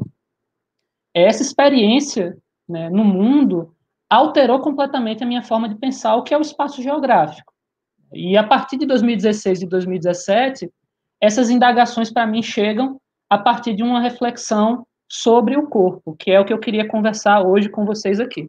Eu preparei um roteiro, mas me animo, e aí eu fico falando, e não sigo meu roteiro, mas eu prometo que agora vou ser sério e vou é, prestar atenção nele. Né? Mas a partir do momento em que eu ampliei mesmo né, a minha relação com o espaço a partir da presença da comunidade LGBT e da vivência e da troca com essa comunidade, é que ficou evidente para mim que ser LGBT é uma questão espacial também. Né? E essa questão espacial se manifesta nas mais diferentes escalas, inclusive na escala do corpo. E aí eu pedia para passar novamente. E essas inquietações foram crescendo, né? Porque, vejam, ah, se os meus livros de ensino fundamental e médio estão certos, e a geografia é a ciência que estuda o espaço, que é, é resultado da ação humana sobre a natureza, o que são nossos corpos, se não natureza que nós geografizamos, né? E aí eu comecei a brincar com isso, né? Brincar com isso pensando, bom, Será que esses conceitos clássicos de espaço da geografia nos ajudam a pensar o corpo e a corporeidade? É possível pensar corpos e a corporeidade como condição, produto e meio do processo de reprodução das relações sociais, né? Essa fórmula acabada do espaço inspirada no Henri Lefebvre. Para mim, não existe reprodução das relações sociais sem corpo, descorporificada. É possível pensar corpos e, a corporeidade como sistemas de objetos e de ações indissociavelmente articuladas? Olha, o Milton Santos dá uma pista sobre isso é, numa atividade que está gravada e está no YouTube, que é o, o lançamento do manifesto é, é, da geografia ativa, né? Em que ele diz assim, olha, se eu penso espaço como objetos e ações, nas ações estão implicadas as pessoas, né? Quem age são pessoas, né? Então, as pessoas não estão fora do espaço, elas são constituintes do espaço a partir dos seus corpos, né? É possível pensar corpo como segunda natureza, como resultado da ação humana sobre a natureza. Então, essas inquietações foram crescendo porque, nas minhas vivências cotidianas na cidade, como gay, mas também como militante LGBT, a problemática do espaço e do corpo, ela vinha aparecendo. Né? E vinha aparecendo, inclusive, na manifestação da violência. Né? É, pode passar. Só que aí, a, a, partir do momento que eu considero que é necessário, que é possível fazer essa reflexão e que eu vou buscar também fazer leituras, né, eu chego a essas três conclusões aí. Primeiro, aqui a geografia ainda não entrou em casa e não se olhou no espelho. O que é que eu estou querendo dizer com isso? É que a análise geográfica continua muito centrada na ideia do bairro, da cidade, do Estado Nacional, né, mas não presta atenção é, muitas vezes no espaço privado. Né? Então, a casa também é.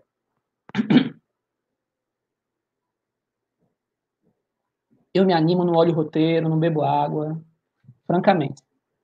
É, a casa também é espaço e é construída tendo como referência a cultura de uma determinada localidade. Então, é possível pensar a casa e dentro da casa como espaço geográfico? Eu entendo que sim. Mas a geografia ainda não entrou em casa, né? Quem está entrando em casa é a Mirella agora, que está finalizando seu trabalho de conclusão de curso e está discutindo jovens LGBTs expulsos de casa é, em Fortaleza, né? É preciso entrar em casa para compreender que a casa também é espaço e produz interdições na vida dessas pessoas, né? Então, casa também é espaço e corpo também é espaço mas a geografia lidou muito mais com o espaço público do que com o espaço privado. Né? E isso se amplia de forma muito mais consistente a partir das abordagens feministas que vão dizer, olha, o espaço privado também tem relações socioespaciais, é preciso estudá-lo para compreender, inclusive, as vivências de uma parcela da população que a geografia tem ignorado. Né? A segunda questão é que o espaço acaba sendo pensado sempre como outro da sociedade. Né? No mesmo vídeo que eu mencionei, do lançamento do manifesto é, por uma geografia ativa, o Antônio Carlos Roberto de Moraes diz isso, né? que ele não consegue pensar uma ontologia do espaço, porque para ele o espaço é sempre o outro em relação à sociedade. Né? A sociedade faz, produz, organiza o espaço, mas não se vê como parte constitutiva desse espaço, né? o que é uma contradição. Né? A professora Nafani deu uma palestra aqui na UFPE em 2013 e disse que quando pedia para os estudantes da geografia da USP descreverem a paisagem, eles mencionavam os prédios, mencionavam os transportes, mencionavam é, os equipamentos públicos que estavam ali, mas nunca falavam da presença das pessoas no espaço. E as pessoas estão no espaço, né, constituindo espaço a partir das suas relações.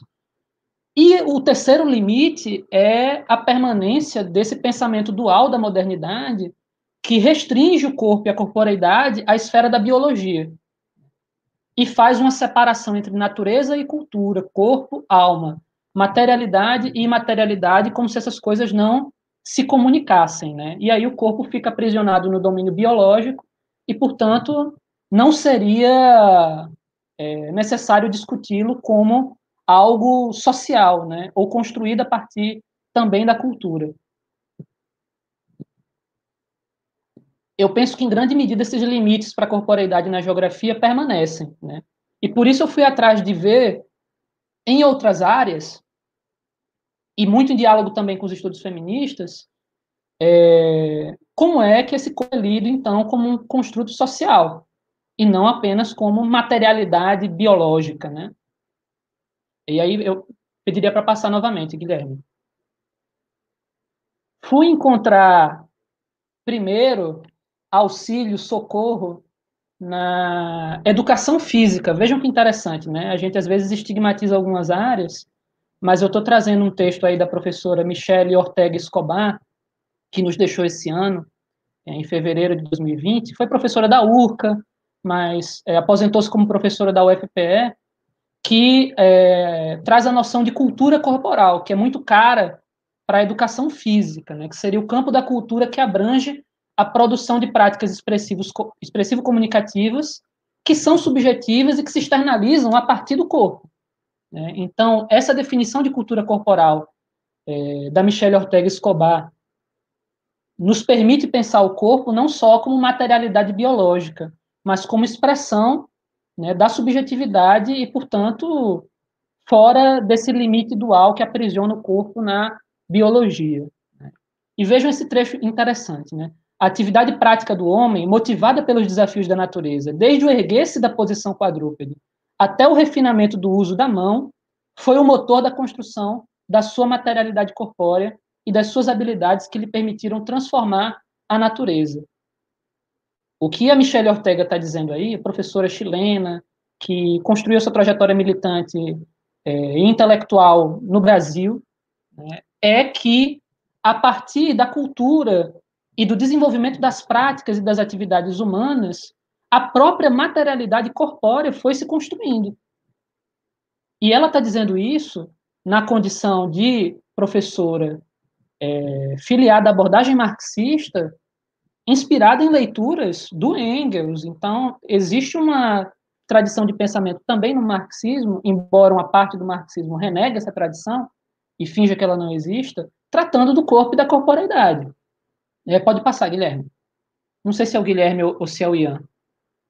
É, a Raywin Connell é, e a Rebecca Pierce falam também sobre a ideia de corporificação social, que vai um pouco nessa linha também da Michelle Ortega. Né? Processos corporais e estruturas sociais se conectam pelo tempo, somam-se ao processo histórico no qual a sociedade é corporificada e os corpos são arrastados para a história é, essa expressão com essas palavras me fazem lembrar que na história da construção disso que nós chamamos Brasil, muitos corpos foram arrastados para construir essa história, né? e foram corpos negros. Essas duas professoras criticam duas visões sobre o corpo. A primeira, do corpo como máquina que manufatura diferenças, ou seja, é por causa das diferenças corpóreas que existem diferenças culturais numa espécie de determinismo biológico. Essa é a primeira crítica que elas fazem. A segunda crítica é a crítica do corpo como tela, em que a cultura pinta livremente imagens, como se o corpo não tivesse limitações né, para a construção cultural que se dá também a partir dele. Né? Então, o corpo não é, é tábula rasa, mas, ao mesmo tempo, ele não é uma máquina que nos leva obrigatoriamente para um determinado lugar social. Né? Não é ter um pênis ou ter uma vagina que diz qual lugar social qual nós seremos colocados e nos colocaremos. Né? É muito mais complexo do que isso, mas, ao mesmo tempo, o gênero não se faz é, é, como uma tela que se pinta ou como uma roupa que se decide vestir. Né? É um processo muito mais complexo e, por isso, elas rejeitam também a ideia do corpo como uma tela em que se pode pintar livremente, né? E aí pode passar. Eu tô com uma eu fico tentando apertar o botão aqui para passar e não consigo, gente. Eu só estou compartilhando isso com vocês porque eu estou achando graça dessa dinâmica com a qual a gente está tendo que aprender, né? É, o que é definitivo mesmo para pensar o corpo como uma construção social é a contribuição dos estudos feministas, né? É impossível não não dar centralidade aos estudos feministas para pensar tanto a construção do gênero quanto da corporeidade como processos sociais, né? A conclusão é, da Simone de Beauvoir é definitiva. Não se nasce mulher, torna-se. Né? E a partir dessa formulação de Beauvoir é que se estrutura esse modelo de dois universos, né? onde há o biológico e o social, e que é um modelo que ainda tem muita força hoje, que diz assim, o sexo como fato biológico e o gênero como fato social. Né? Esse modelo hoje vem sendo também contestado pela abordagem queer, né? E qual é o problema desse modelo de dois universos? É que ele mantém a dualidade natureza-cultura como polos separados. Então, ele tem é, é uma limitação, né?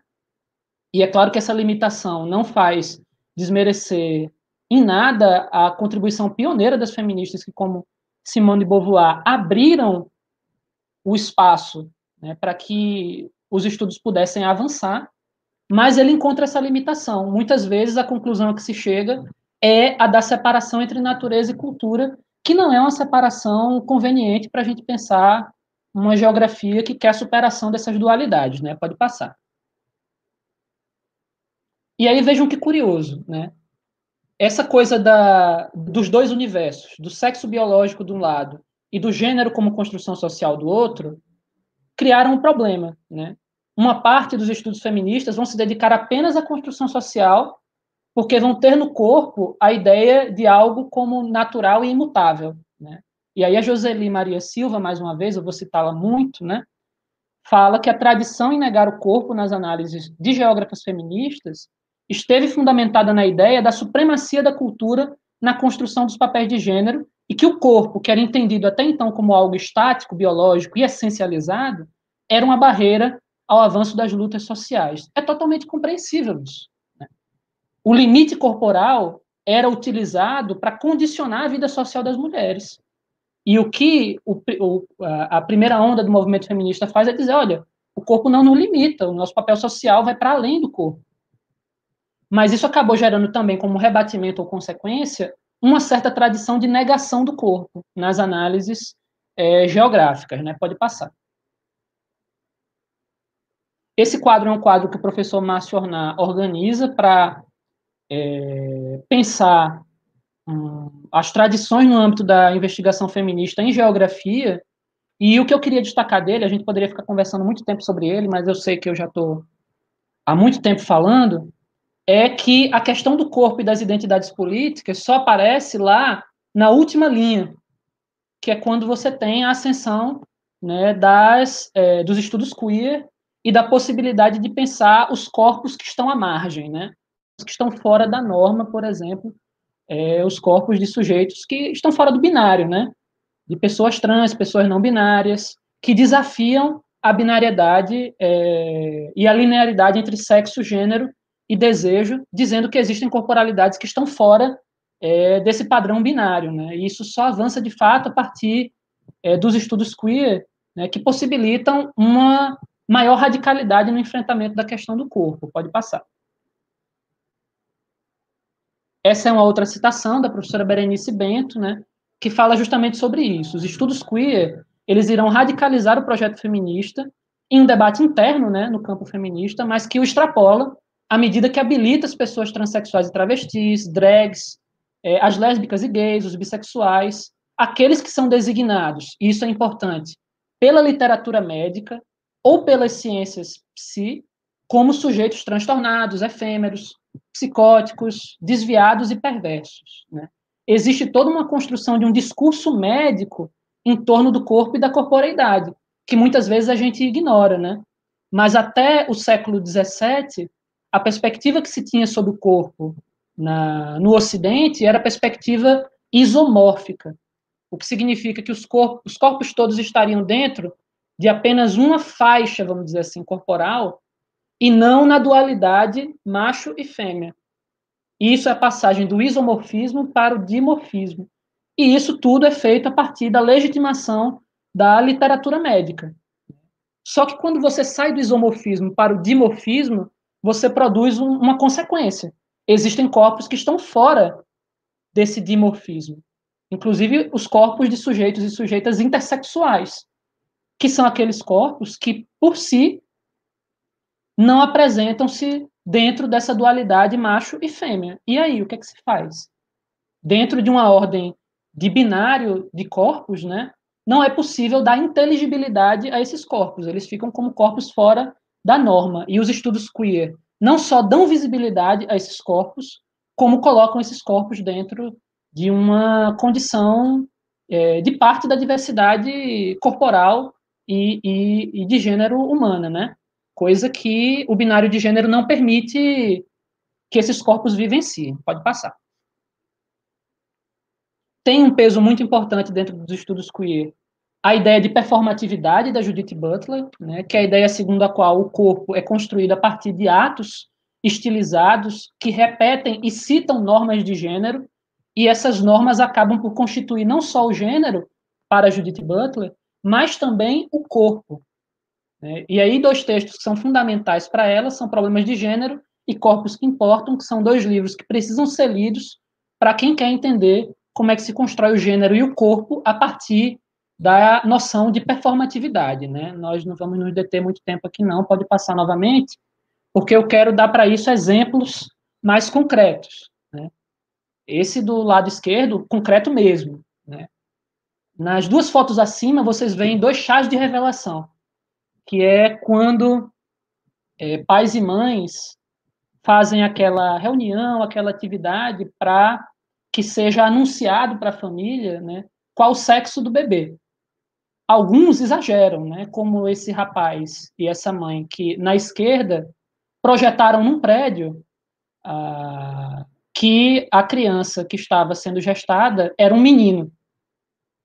Do lado direito você tem a luta entre um menino e uma menina e o menino é derrotado né, na luta, e a menina, portanto, é o destino para o qual está sendo encaminhada aquela criança. Né? E embaixo é um meme que me mandaram, eu achei hilário, né, que a pessoa pergunta se é menine ou menine, e o médico responde que é menine. Né? Porque quando você faz a ultrassom para saber qual é o sexo do bebê, o médico nunca vai dizer assim, olha mãe, ele apresenta uma vagina, mas a construção do gênero se dá de forma performática. Então, você não deveria levar em consideração isso que eu estou dizendo para comprar roupas de um determinado gênero para o seu filho ou filha, para estabelecer um destino para ele, é, que é um destino que é social. Né? O que, é que eu estou querendo dizer com esses exemplos aí? É que não existe nenhum corpo, desde a gestação, que não tenha sido generificado, que já não tenha sido lido culturalmente. Ou seja, essa espacialidade corpórea já está, mesmo antes de ser é, é, trazida ao mundo, já está sendo generificada. E é essa generificação precoce que produz como consequência a rejeição dos sujeitos que não correspondem a esse padrão binário. E aí a, a Sarah Sally, que é uma autora que é estudiosa também da Judith Butler, diz assim: quando o médico ou a enfermeira declara é menina ou é menino, não está simplesmente relatando o que ele vê. Ele não está constatando o que ele vê, mas está efetivamente atribuindo um sexo e um gênero a um corpo que não tem existência fora do discurso. Ou seja, nós já entramos no mundo, meu querido, minha querida, querides, generificados. E esse é, é o quadro discursivo que aprisiona os corpos, né? a partir dessa matriz dual, né? como se só pudessem existir duas corporeidades, e a gente sabe que, mesmo do ponto de vista genético, existem muitas outras é, possibilidades corporais, né, se apresentam. E a intersexualidade talvez seja a, a que mais explicitamente representa uma fuga da dualidade corporal, né, e do dimorfismo. Pode passar.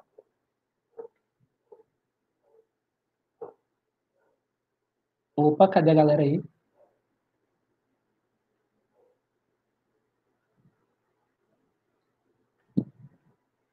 Tá, mas e a geografia disso tudo? Aí tome José Maria Silva de novo, né?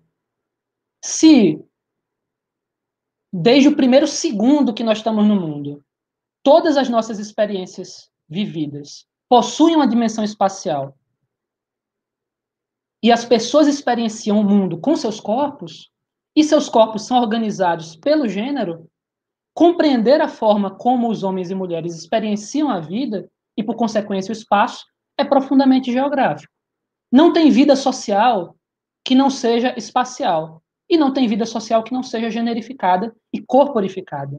Portanto, compreender corpo e gênero é fundamental para entender como é que nós nos movimentamos e produzimos espaço, inclusive a nossa própria espacialidade corpórea. Pode passar.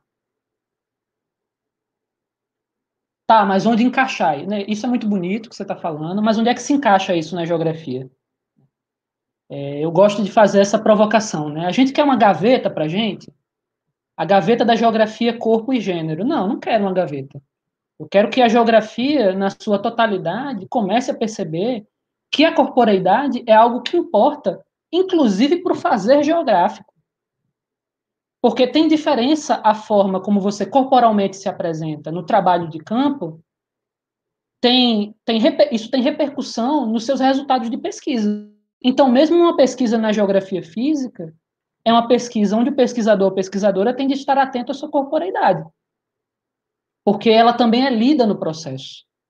E aí não é possível pensar uma geografia descorporificada, né? E o trabalho de campo é, uma, é um dos procedimentos metodológicos que nós lançamos mão o tempo todo em geografia, e esse trabalho de campo é um trabalho corporal, né? É um trabalho corporal. Se você se apresenta com um crachá, é, você é lido de uma forma, se você se apresenta à paisana, você é lido de outra. Então, a nossa existência é corporificada e isso interfere diretamente na geografia que nós fazemos, né? Uma geografia da saúde que pense o corpo, uma geografia econômica que pense o corpo, né? O que é uma greve, se não uma decisão de sujeitos corporificados de não levarem o seu corpo para o local de trabalho. E sem esses corpos, não há reprodução das relações sociais de produção. Então, pensar a economia, a cultura, a saúde, o campo, a partir da perspectiva do corpo, pensando o corpo como escala de análise. E não como um tema a mais, uma geografia do corpo. Não. Mas o corpo pensado para o ensino da geografia, o corpo pensado né, no espaço agrário, no espaço urbano, de maneira transversal e como escala né, da reflexão geográfica. Pode passar. Aí eu chego um pouco no que eu tenho pesquisado no doutorado, né, e vai ser muito rápido isso, para dizer que o espaço reflete a ordem de gênero, né, e aqui vocês têm uma foto do Hospital da Mulher do Recife, e eu estou dizendo aí que as instituições de saúde, além de serem espaços que refletem a ordem de gênero, né, porque nesses espaços tem o médico, o médico e a enfermeira, porque as profissões do cuidado, historicamente, estão associadas ao gênero feminino, né, eles são lugares também de legitimação e de produção de interdições espaciais das experiências corporais dos sujeitos. Então, o discurso médico, que lá atrás disse assim, olha, é macho ou fêmea. E porque é macho ou fêmea, será homem ou será mulher. É esse mesmo discurso médico que organiza espacialmente os hospitais, as policlínicas, que organiza socialmente né, a, a nossa vida e que, portanto, esses espaços estão impregnados pelo gênero. Aqui está o Hospital da Mulher do Recife. E o Hospital da Mulher do Recife, ele tem como especialidades médicas é, cuidados como ginecologia, o exame Papa Nicolau, que são é, é, especialidades, é, também é, funciona como maternidade, que são especialidades médicas, e chama-se Hospital da Mulher, né? são especialidades médicas é, que são historicamente atribuídas aos corpos de mulheres. Mas o que é que acontece? Pode passar. Não são só mulheres que engravidam, não é? Homens trans têm a possibilidade de engravidar. Homens trans precisam fazer o autoexame. É, nós estamos no Outubro Rosa, né? É, homens trans precisam de atendimento ginecológico e esses atendimentos são realizados no Hospital da Mulher. Então, vejam, existe uma ordem de gênero que organiza o hospital, mas, ao mesmo tempo, os sujeitos que estão fora né, dessa ordem de gênero são atendidos nesse mesmo hospital no ambulatório LBT, né? E aqui ao lado você tem um gráfico com a, a lista de ambulatórios que recebem é, pessoas LBT, é, mulheres e homens trans, no caso também, para a realização do seu acompanhamento médico, né? É, e uma coisa que é interessante de notar é que uma parte expressiva desses atendimentos se dá em hospitais universitários, tanto da Universidade de Pernambuco quanto da Universidade Federal de Pernambuco o que mostra a importância da universidade pública e da pesquisa em universidade pública para retirar esses corpos da condição de marginalidade que, inclusive, os retira dos procedimentos de saúde que esses corpos precisam para existir. Então, a universidade pública tem um papel fundamental na produção de políticas públicas que atendam aos interesses desses sujeitos que estão fora da norma, né? Ao lado esquerdo, vocês veem uma cartilha que foi lançada pelo Ministério da Saúde em 2018 e que foi retirada do ar é, em 2019, é, quando o ministro da Saúde da época era o Henrique Mandetta, né, aquele que muita gente considerou é, razoável no processo da pandemia, mas que em 2019 teve, logo em fevereiro, como um dos primeiros atos, a retirada dessa cartilha sobre prevenção a infecções sexualmente transmissíveis do ar, né? Retirou do ar do site do Ministério da Saúde e a gente sabe que a questão das infecções sexualmente transmissíveis ainda são tabu quando se trata dos corpos das mulheres, né? inclusive das mulheres lésbicas é, e também dos homens trans, né? Porque muita gente acha que a prevenção de ST só se dá a partir do cuidado do corpo do homem e do uso da camisinha né, é, é, que recobre o pênis. E isso é totalmente limitado, né? É, pode passar. Essa é uma outra cartilha que foi produzida pela rede Transbrasil, pela, pelo Núcleo de Homens Trans, e o que eu queria que vocês observassem nessa cartilha, ela também é sobre saúde de homens trans e pessoas transmasculinas, porque nem todo transmasculino se entende como homem, isso também é preciso é, é, desmistificar, né? É, o que eu quero que vocês percebam é que os desenhos que são feitos nessas, nessas cartilhas apresentam a pluralidade de corpos, porque esses sujeitos não querem ser entendidos como sujeitos homogêneos. Então, você tem ali um homem trans que está é, com uma bengala, ele é cego, né? Do outro lado, você tem um homem trans negro que está gestante, né? E o que eles quiseram enfatizar a partir dessa da produção dessa, dessas imagens é justamente essa pluralidade e essa diversidade de corpos transmasculinos que existem e como essa pluralidade ela pode ser também legitimada, né? E dentro dessa cartilha tem uma coisa muito interessante. Ela fala sobre algumas tecnologias de gênero que são utilizadas, né? E uma delas é o minoxidil, que é aquela substância que é utilizada por homens que têm dificuldade, como eu, de verem a sua barba crescer, né? Eu conheço pelo menos 12 homens cisgêneros que utilizam minoxidil para fazerem a sua barba crescer. O que é que eu estou querendo dizer com isso? é que o corpo cisgênero também é tecnologicamente construído. Também é socialmente e culturalmente construído. Não são os corpos fora da norma apenas que são construídos.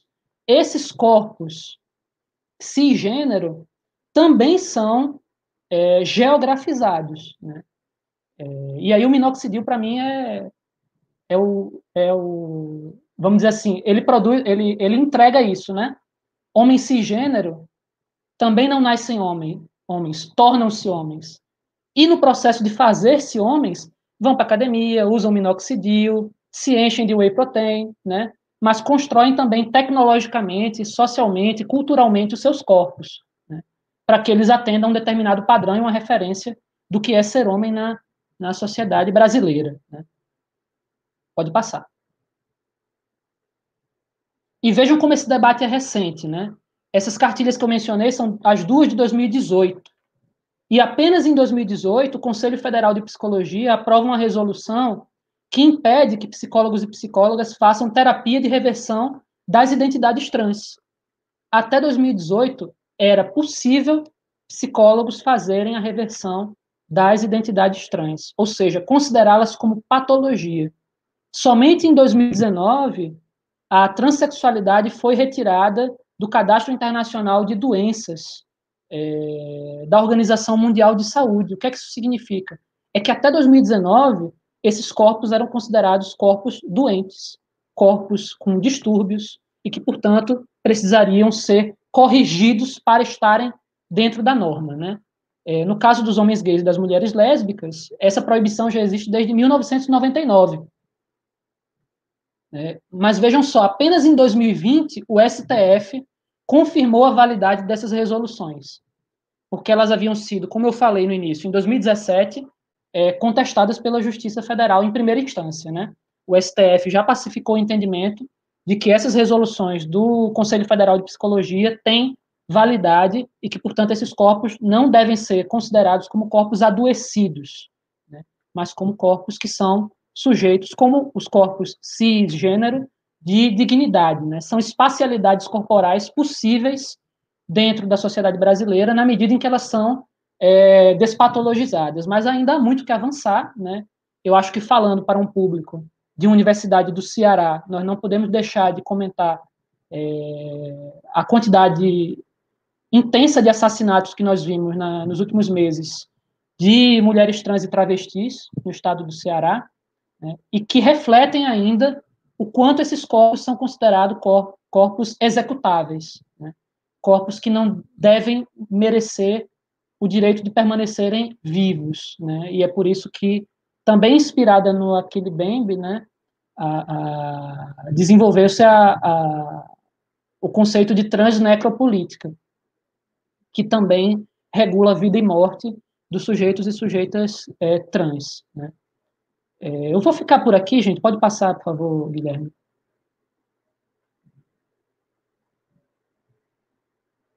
Eu vou ficar por aqui deixando essas três conclusões, porque teria mais coisas a falar, mas eu já sei que eu passei totalmente tempo, mas queria muito compartilhar com vocês essas coisas, né? É, não concluindo algumas coisas, né? Mas provocando o início da conversa sobre elas. A primeira é que lidar com a corporeidade na geografia ainda desafia nossas bases teóricas do pensamento geográfico. Né? A geografia é uma filha da modernidade e, portanto, ela está profundamente embebedada né, nesse raciocínio que separa corpo e mente é, e que separa material e imaterial. E a geografia cultural tem uma contribuição fundamental a dar para a superação dessas dualidades. Né? Essa geografia cultural, nela, ainda é preciso abordar a corporeidade, né? É, com mais centralidade, na geografia cultural, abordar a corporeidade. Nos dá ênfase aos sujeitos, né? isso é uma reclamação que o Van Lei fazia, é, de que a geografia cultural ainda não tinha feito um câmbio, né, uma mudança que precisava fazer em direção aos sujeitos, Pensar a corporeidade nos permite aproximar a geografia cultural do debate sobre os sujeitos, é, e a partir da leitura do corpo como construto geográfico, além de movimentar as bases teóricas de nossas reflexões, a gente vai precisar pensar as metodologias, os trabalhos de campo e as outras práticas da nossa atividade, inclusive da nossa atividade docente, né, como professores e professoras, que temos uma corporeidade que é lida pelos nossos estudantes, de tal forma que na primeira turma em que eu cheguei na UES, eu fui batizado de Recife, né? Nós carregamos nos nossos corpos a trajetória dos espaços que nos constituíram também como espaço, né? Era essas provocações que eu queria fazer na conclusão e conversar, né? Vamos embora conversar. Obrigada, obrigada, obrigada, Gabriel. É, eu sempre, eu sempre, eu costumo dizer que eu sempre me sinto muito feliz assim por, por, por, conhecer pessoas tão lindas, tão ótimas, né? Mas isso também vai das minhas escolhas, dos meus posicionamentos políticos nesse mundo. a gente, a gente se encontra de alguma forma, né? Gabriel, Diego e a Hortência, aí, é, através da, da, das redes sociais, a gente vem, de alguma forma, se conhecendo. Então, assim, eu fico muito feliz. A gente tem algumas perguntas, eu agradeço todo mundo que está por aqui ainda, tá? A Rose Maia está aqui com a gente, vai estar na próxima mesa. Né? O Davi Oliveira, o Marcos, o Mag, do Legec, a Ednísia, é, o Marcelo Moura, Flávia Almeida, a Silvinha também, nossa colega aqui da Geografia, da UES, o Emerson Gustavo. É, e aí a gente tem aqui algumas, algumas perguntas, algumas colocações. É, tem a Cíntia Lisboa, eu acho que é a colega da Hortência, né, que colabora também com a, com a página. É, o Matheus Cordeiro, o Lejec também está aqui. E aí a gente tem aqui uma primeira colocação, né? Ah, eu vou jogar aqui para o quadro, não sei se isso acontece, né? Professor Gabriel, você acredita que os alunos não veem as pessoas no espaço devido a uma falha do ensino da geografia nos anos iniciais, ou seja, na academia é, encontramos, eu acho que a pergunta não foi o resto, mas ela colocou mais aqui embaixo. É para o Gabriel. Está aí aparecendo para ti, Gabriel, na tela? É da Ednísia Pereira. Ah, só, um momento, é, Ana. Vai, vão ser feitas as leituras aqui. de várias perguntas e depois a gente interage? Sim. Porque Faz eu estava anotando aqui três, a pergunta. Bloco de três, Ana. É, tem essa da Ednísia. Isso, um bloco de três. Tem aqui o restante da pergunta da Ednísia, porque cortou aqui, limitou os, os, as, as palavras. Então, aqui, professor Gabriel, na sua fala dos jovens, não, colo, não na sua fala, dos jovens não colocarem as pessoas ao descrever o espaço, um dos problemas se encontra nas séries iniciais que não dão base sólida no ensino de geografia, a questão da invisibilidade, aqui o restante da pergunta da Ednísia. Né? Então, mas eu vou botar aqui mais uma pergunta. É, essa aqui é uma pergunta da, da Ednícia, né? A segunda pergunta vem aqui do Maguilândio, da Silva, nosso colega aqui do LEGEC. Ele faz para a Hortência. É, Hortência, como é a estratificação das teses, dissertações e artigos dos estados e regiões do Brasil? Que locais estão publicando esses manuscritos? A terceira pergunta também é do MAG ah, e é para o Diego. Diego, não podemos andar com guarda-chuva. Grande, é um G de grande, é. Não podemos andar com guarda-chuva grande, não podemos correr na rua, não podemos carregar a bolsa da namorada, andar de touca, ter tatuagem, etc. Como pensar os territórios da cidade para os negros? Então, são essas as três perguntas, e pela direção vai Gabriel, Hortência e Diego. Né? Fiquem à vontade.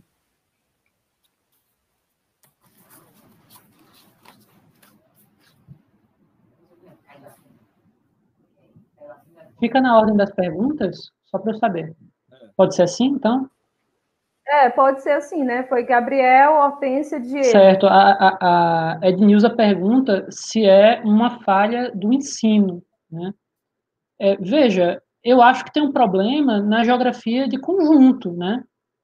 É, que é a geografia é, entender que o espaço é o outro em relação à sociedade é um problema é, teórico, epistemológico da geografia acadêmica, né? É, nas universidades a gente não discute o corpo como parte da geografia e isso faz com que na hora de analisar o espaço geográfico a gente leve em consideração muita coisa e deixe de levar em consideração as pessoas, né?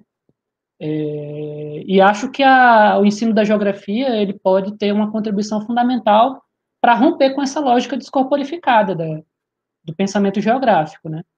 Mas entendo que o problema é talvez seja mais profundo, né?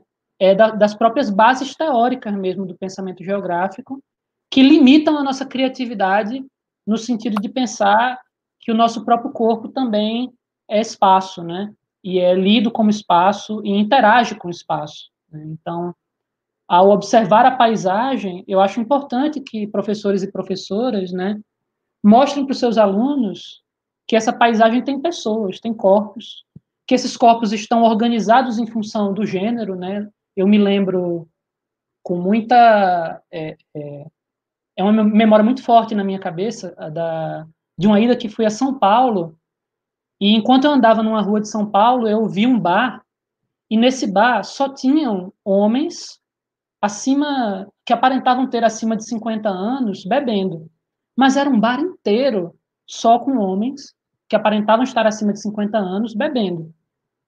Então, assim, o gênero está na cidade. É preciso que, ao andar na cidade com seus estudantes, você apresente o gênero. Né? Mostre que as pessoas são constituintes também é, do espaço. Né? Esses corpos têm ritmos na cidade. Existem momentos em que tem mais gente, existem momentos que tem menos gente circulando em determinadas áreas. Existem áreas da cidade onde só circulam homens. Existem áreas da cidade onde o corpo preto não é visto. Existem áreas da, de prédios públicos que não têm banheiros femininos. Sabe quando o banheiro feminino do Senado, do plenário do Senado, foi construído no Brasil? 2015. Até 2015, as senadoras da República utilizavam um banheiro de um restaurante anexo. Não tinha banheiro feminino no Senado Federal, porque aquele espaço está organizado socialmente para recepcionar corpos que são lidos como corpos masculinos. Então, é, talvez o olhar do professor e da professora seja fundamental é, para mostrar aos estudantes né, e para, com eles também, identificar a presença do gênero, a presença dos corpos no espaço, como um elemento que constitui o espaço e que não está fora dele. Né? Era isso que eu tinha a dizer com relação a essa pergunta. Tem agora é, a segunda pergunta, eu falei.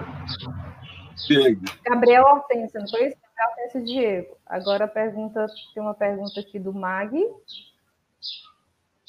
É, eu estou tentando botar aqui na tela. Pronto. Você consegue ver, Hortência? Sim.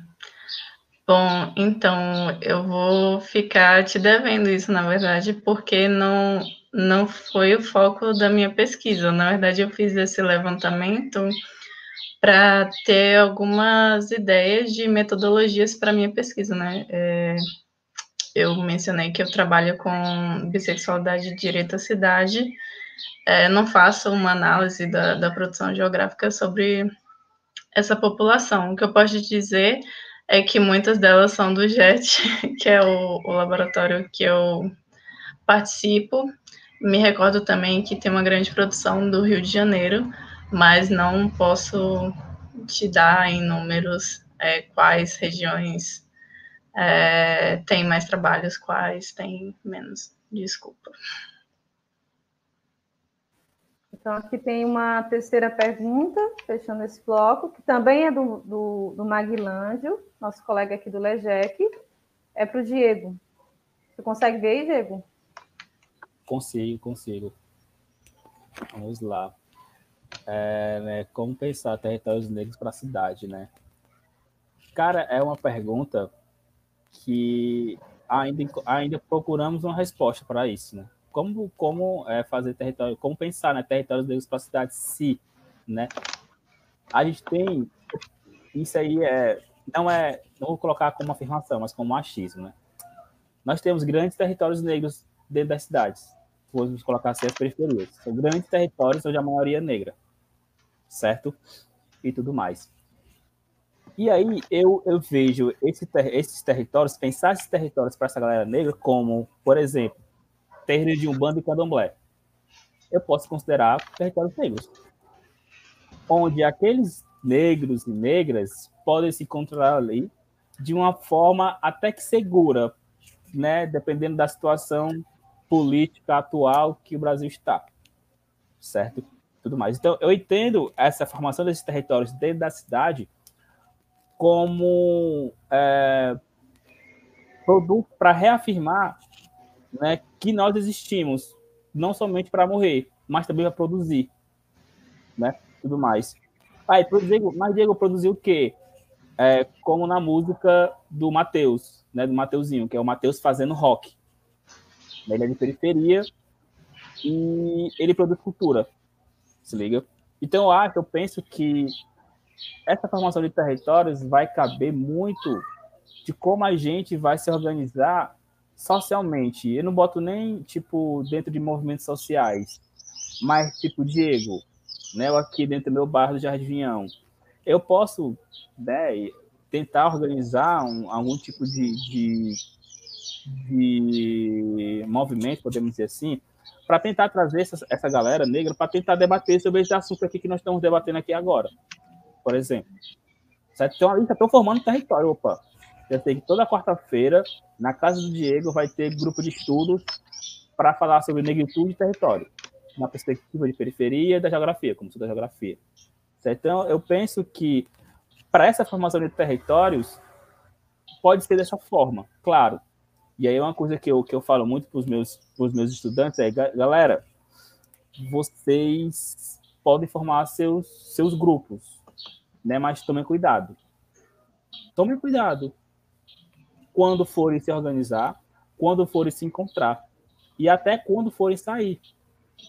Porque a gente sabe como o próprio, como ele colocou, né? a gente não pode andar com guarda-chuva, não pode andar com furadeira, né? E não pode carregar bolsa da namorada, e se a namorada for branca aí que não pode carregar mesmo, né? Sendo bem é, explícito, se a, se, a namorada, se a namorada for branca, aí que o negro não pode carregar mesmo essa bolsa, porque vai pensar que é um assalto. Né? Eu já passei por uma situação parecida com isso. Né? Não pode andar de token nem de tatuagem. Então, o segredo da gente é tentar se organizar de uma forma em que a gente possa ir de encontro a esse, a esse estereótipo, né? Que, que os programas sensacionalistas, meio-dia, no horário né, do almoço, colocam, né? Porque as periferias têm o quê? Marginalidade e morte. Então, acho que a gente pode pensar o território de uma forma de resistência mas não somente para resistir, mas também para existir. Como existência daquela galera naquele, naquele local, naquele bairro. Certo? Se liga. Como, por exemplo, formar territórios, e aí estou colocando territórios de grupo de estudos dentro das universidades. Por exemplo, dentro da geografia, da USiana, por exemplo, né?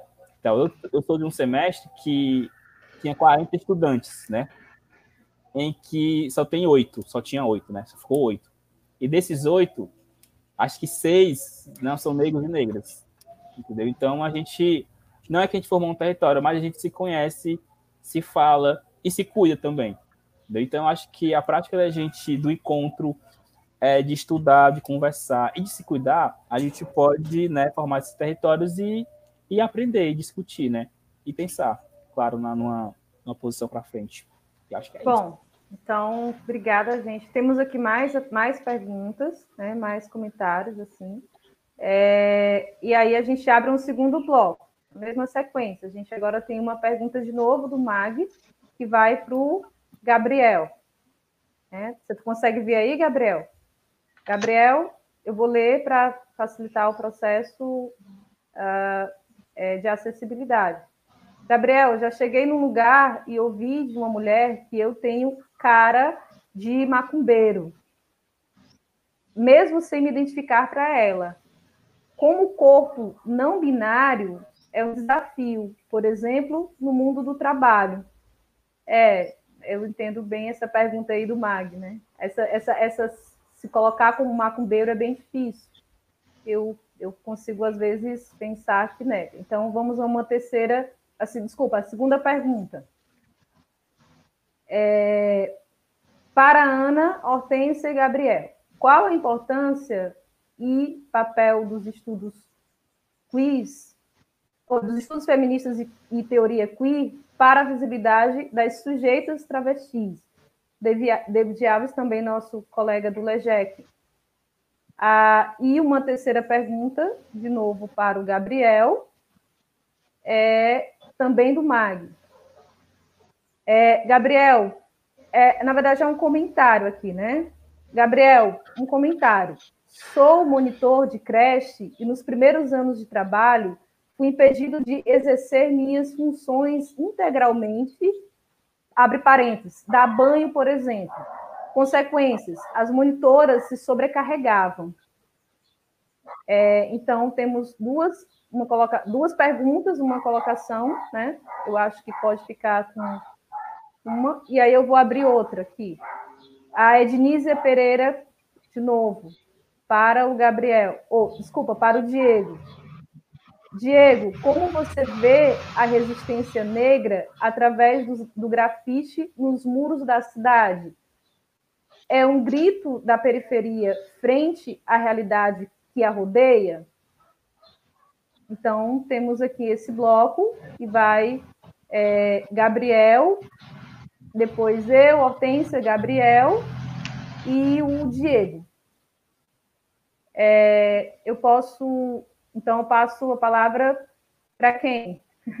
Tem uma para nós três.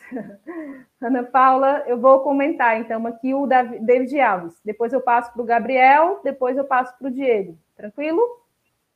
É, então, David Alves, é, a importância dos estudos feministas e da teoria aqui para a visibilidade das sujeitas travestis, é, acredito que é de fundamental importância, no sentido que é, a gente está lidando com sujeitos travestis, ou seja, com corpos que são é, objetificados, né, que são é, mortos de uma forma extremamente perversa, e aí entra uma discussão sobre a questão da morte, que às vezes as pessoas querem colocar no mesmo barco, né? Ah, mas todo dia morre gente.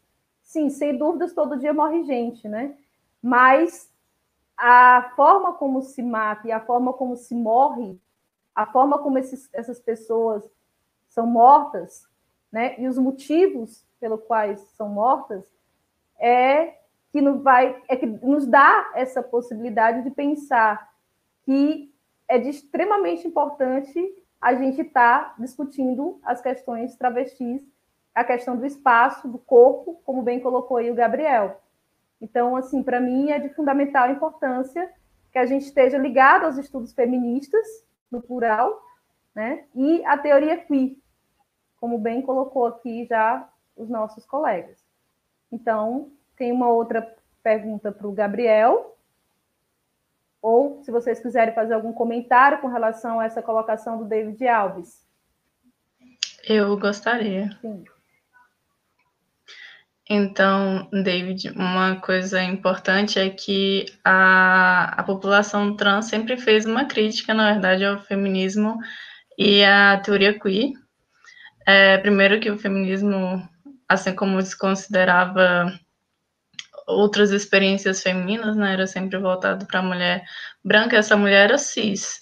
Tanto que existe o, o, feminismo radical, que inclusive afirma que mulheres trans e travestis não são mulheres, né? Não são pessoas femininas. É, e sobre a teoria queer, algum, algumas autorias propuseram um rompimento com os gêneros. E isso também não é interessante para as travestis, porque elas precisam ser reconhecidas como através de um gênero para que então essa violência em seus corpos termine. Então, ao mesmo tempo que a discussão feminista e queer é importante para que reflitamos sobre essa não binariedade dos corpos, é, também é um debate que não incluiu por muito tempo, né?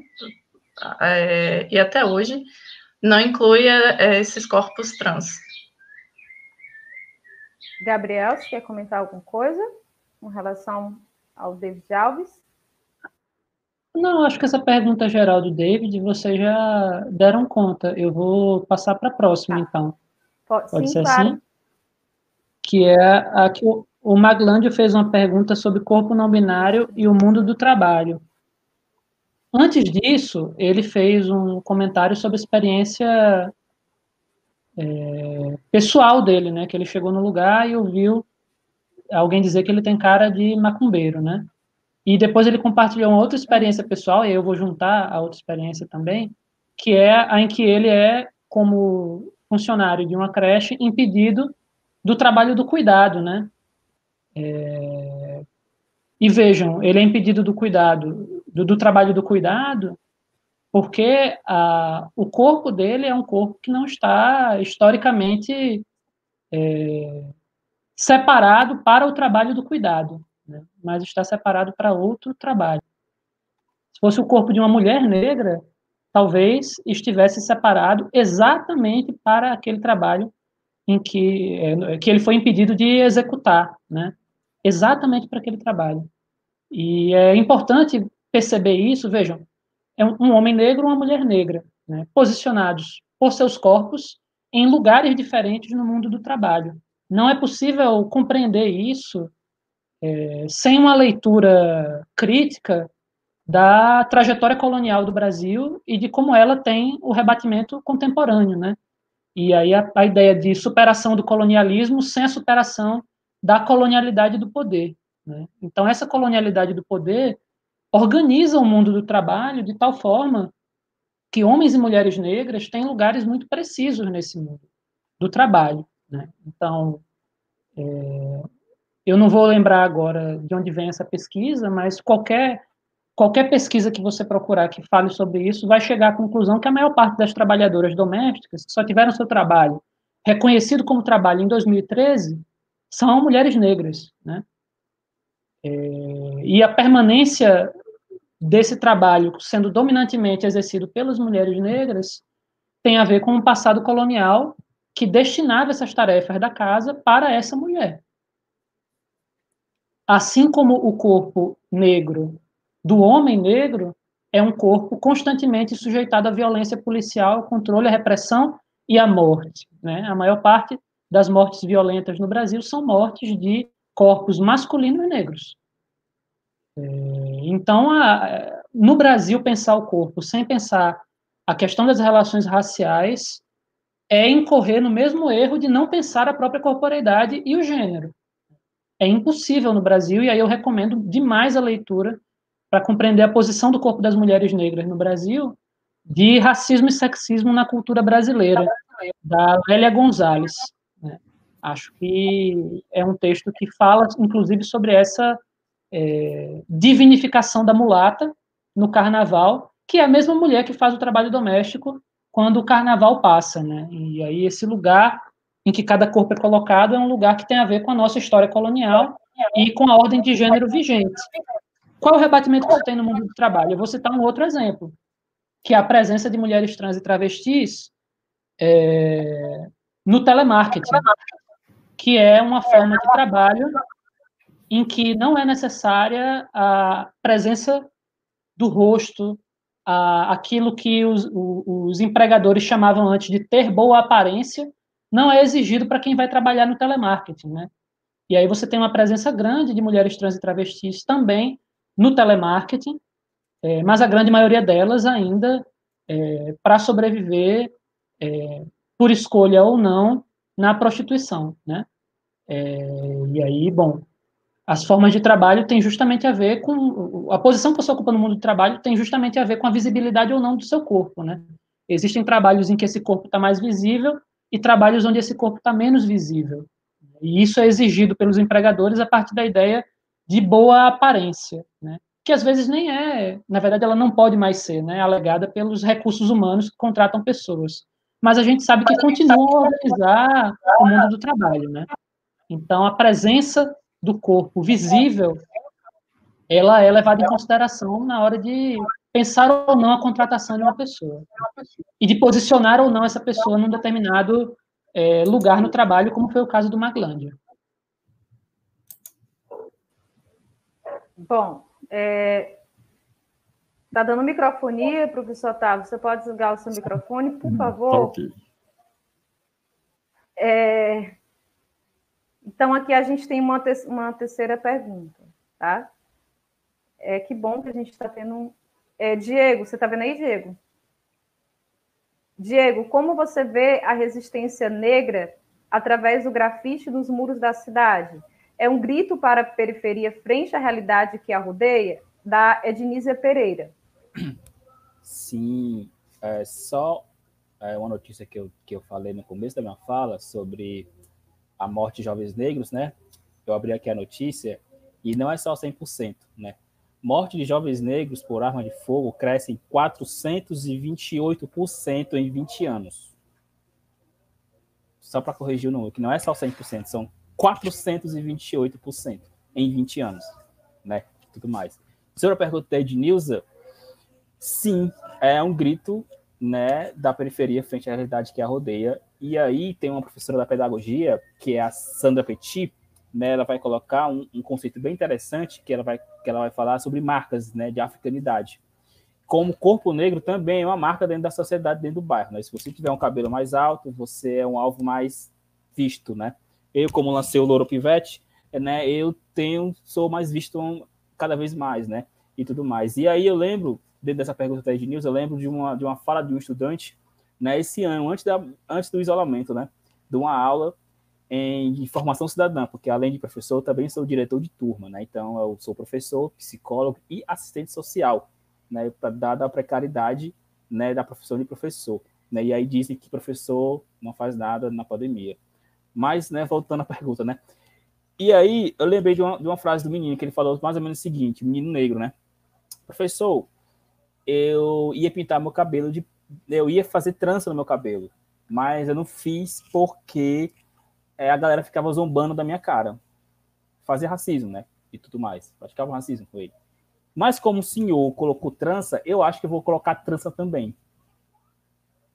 Porque eu acho que você me deu uma coragem para colocar trança no meu cabelo, certo? E aí uma outra, uma outra que puxou também para uma outra fala de um outro menino, na, já no isolamento, né, numa, numa, em uma aula online, na primeira vez que eu dei aula online com cabelo loiro, né? O pivete colocou, professor, eu vou pintar o cabelo porque eu vi o senhor com cabelo louro. Porque ele lembrou da notícia, né? De um garoto da Bahia que foi espancado pela polícia por causa do seu cabelo. Tinha cabelo parecido com esse meu, só que maior. Ele disse que não ia pintar o cabelo de louro porque estava com medo de que fosse a mesma coisa. Mas como ele me viu, e ele tem uma referência em mim, ele disse, eu acho que eu vou pintar também, entendeu? E aí, não somente o grafite, né, não somente o grafite, mas a forma como a gente se veste, quando, como a gente sai de casa, com turbante, com, com os riscos no cabelo, com, com as tranças na go, com box bread, são gritos de ei, eu existo, viu? Eu tô aqui presente, tá bom? O negro existe e tudo mais. E aí, falando do, dos grafites, são marcas que essa galera deixa nos muros, certo? Tanto grafite, né? Aquela coisa que a gente acha bonito, como também as pichações, também são marcas, né? De uma realidade presente nas periferias sociais do Brasil inteiro. Né? São marcas também. Então, a Sandra Petira vai colocar como corpo, como um, um marcador de africanidade, e aí, trazendo para a geografia, eu coloco essas marcas dentro desses bairros que vão ser caracterizados. Né? A pichação, o grafite. Aqui no bairro, por exemplo, tem uma rua no bairro que é chamada de Rua da Macumba. É uma marca no bairro, que ela chama de Rua da Macumba, que é perto de uma igreja católica. Mas é porque tem um terreiro de Umbanda que é chamado de Rua da Macumba. E ninguém anda por aquela rua. Eu me lembro como se fosse ontem eu indo para minha escola aqui, de ensino fundamental, e andando sempre por aquela rua. E ninguém gostava de andar pelaquela rua, porque a galera chamava de Rua da Macumba. Então, aquilo ali é uma marca, é, o, é um grito, né? Que, opa, esse território existe, ele vai ficar aqui, certo? E tudo mais. E aí, eu considero isso como um, um grito, e também, não somente o grafite, né? Mas como também a, a questão que eu falo para os pivetes, gente, nesse período de isolamento social, a gente não pode praticar grafites por aí, né? Sozinhos. É complicado, até mesmo é perigoso. Mas a gente pode fazer o quê? Pode escrever poesias. Pô. Nós podemos escrever poesias.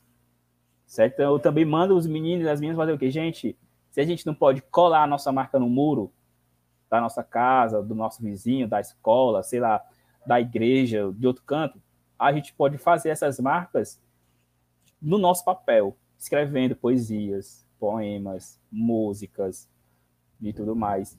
Então, eu, eu, eu, eu faço é incentivar essa galera a fazer. Gente, se vocês têm arte, produzam e marquem. professor, como é que eu vou fazer isso? Como é que eu vou marcar? Como é que eu vou fazer? É, é perigoso e tudo mais.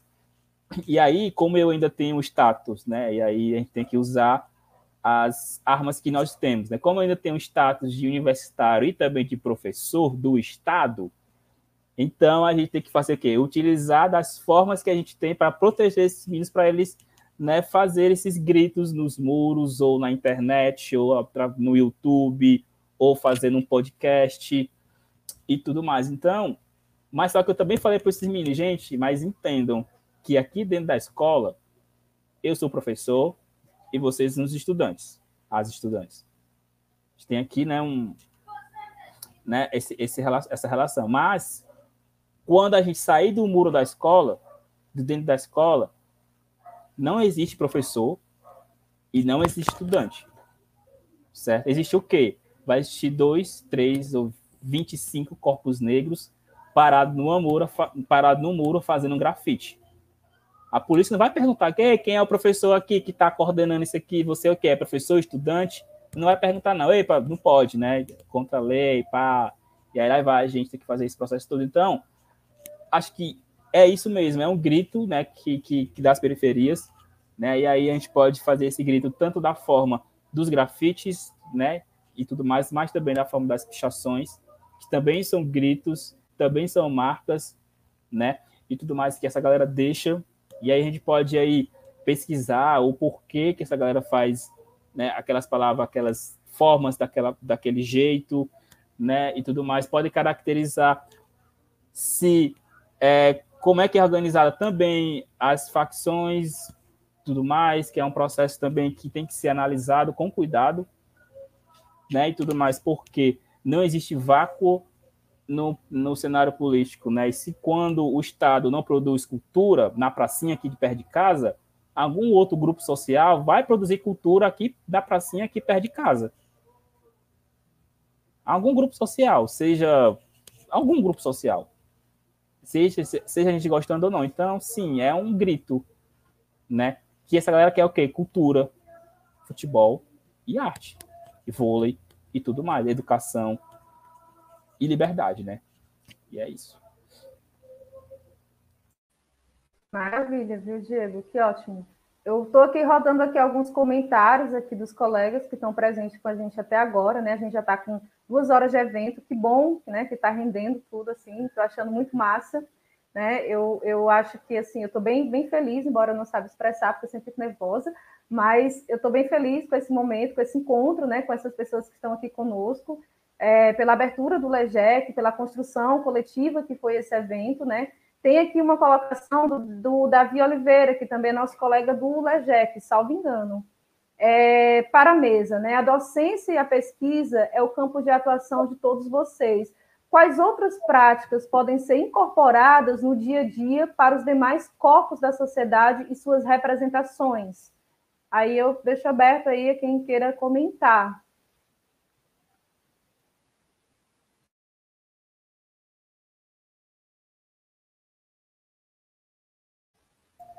E aí? Eu vou começar aqui que eu acho que Vai eu já toquei ponto, né? Que outras práticas? Eu acho que uma das práticas que eu, que eu comecei, né, para além do, do, do ramo da docência, da docência não, da pesquisa, provavelmente dito, né, dentro da universidade, eu criei um podcast. O podcast suburbano. Eu acho que é uma prática que tem que ser incorporada no nosso dia a dia. Por quê? Porque lá nesse podcast eu já fiz alguns episódios, né? E aí eu tratei sobre literatura e cinema negro. Tenho literatura escrita por pessoas negras. Machado de Assis, galera, inclusive, né, é negro, certo? Assim como Milton Santos, porque eu fui numa escola que falou que Milton Santos era branco e tudo mais. E é isso aí mesmo, Gabriel. Uma escola particular aqui grande de Fortaleza, mas não vou falar, né? Porque não tenho, não tenho as costas largas.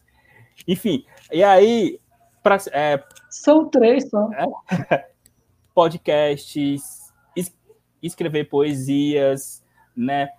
É, serem criadores de conteúdo para o Instagram. Tem, um, tem diversos estudantes que fazem o quê? Que eles estão é, produzindo maquiagem, makes, né? E colocando nos, nos Instagram da galera, nos seus Instagrams pessoais. Então, eu acho que a gente tem que expandir o lance da docência da pesquisa para outros para outras coisas que a gente pode fazer, como por exemplo, o próprio podcast, né? O próprio podcast, que é uma ferramenta de certa forma simples e que a gente pode falar abertamente sobre diversas coisas, certo? Tudo mais. Inclusive, né, aproveitando aqui o, o momento, já deixo o convite aberto, né, para nós aqui, vocês três, quatro, né, aparecerem, né, no podcast suburbano para a gente também levar essa discussão, né, para outros canais, para os meios de comunicação e também para os meus estudantes, porque eles são assíduos ouvintes do podcast desse mero professor de geografia. Então,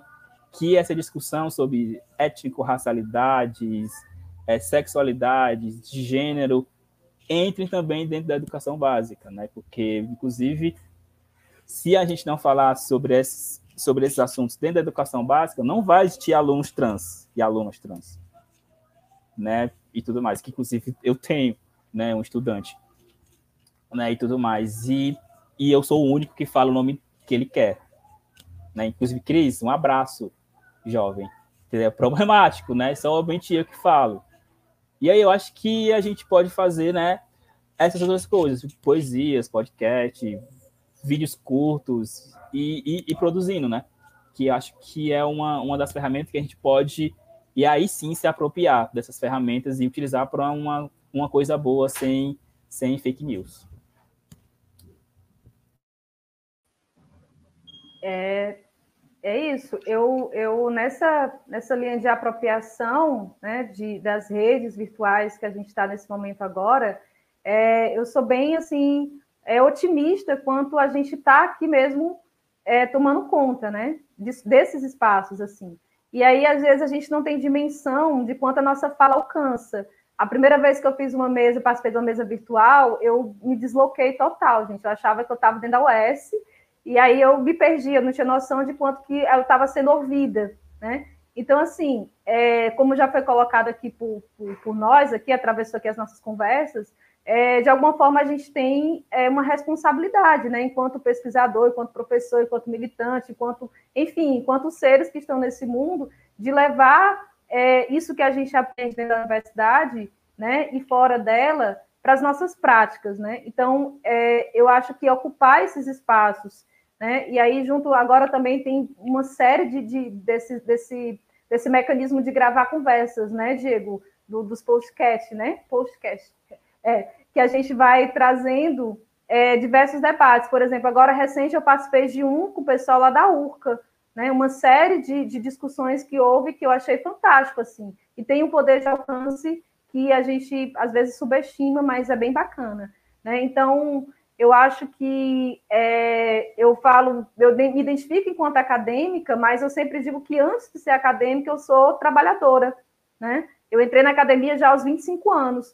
Então, quando as minhas vivências antes da academia, que quando eu cheguei na academia, eu estava ali meio deslocada também, né? Eu não me, me sentia por ali. Hoje, por exemplo, eu moro aqui ao lado da UES, ao lado do campus do Itaperi, também de frente para a Serrinha, né? Que é um espaço extremamente estigmatizado né, que as pessoas têm preconceito, da violência, né? E a praça aqui da Cruz Grande, né, é uma praça que está sempre ali repleta de, de atividades. Eu acho isso fantástico, né? Então, é como eu coloquei na minha fala, eu acho que a ideia não é a gente pensar, ah, eu preciso levar conteúdo para a comunidade. Não, eu acho que a gente precisa ouvir a comunidade, a gente precisa ouvir as cidades, a gente precisa ouvir o que é está sendo produzido nos espaços. Né? E às vezes a gente fica só no plano de pensar, ah, é, a favela, né, a morte, a gente às vezes se deixa contaminar por essas informações que a gente vai pegando aí das mídias, né?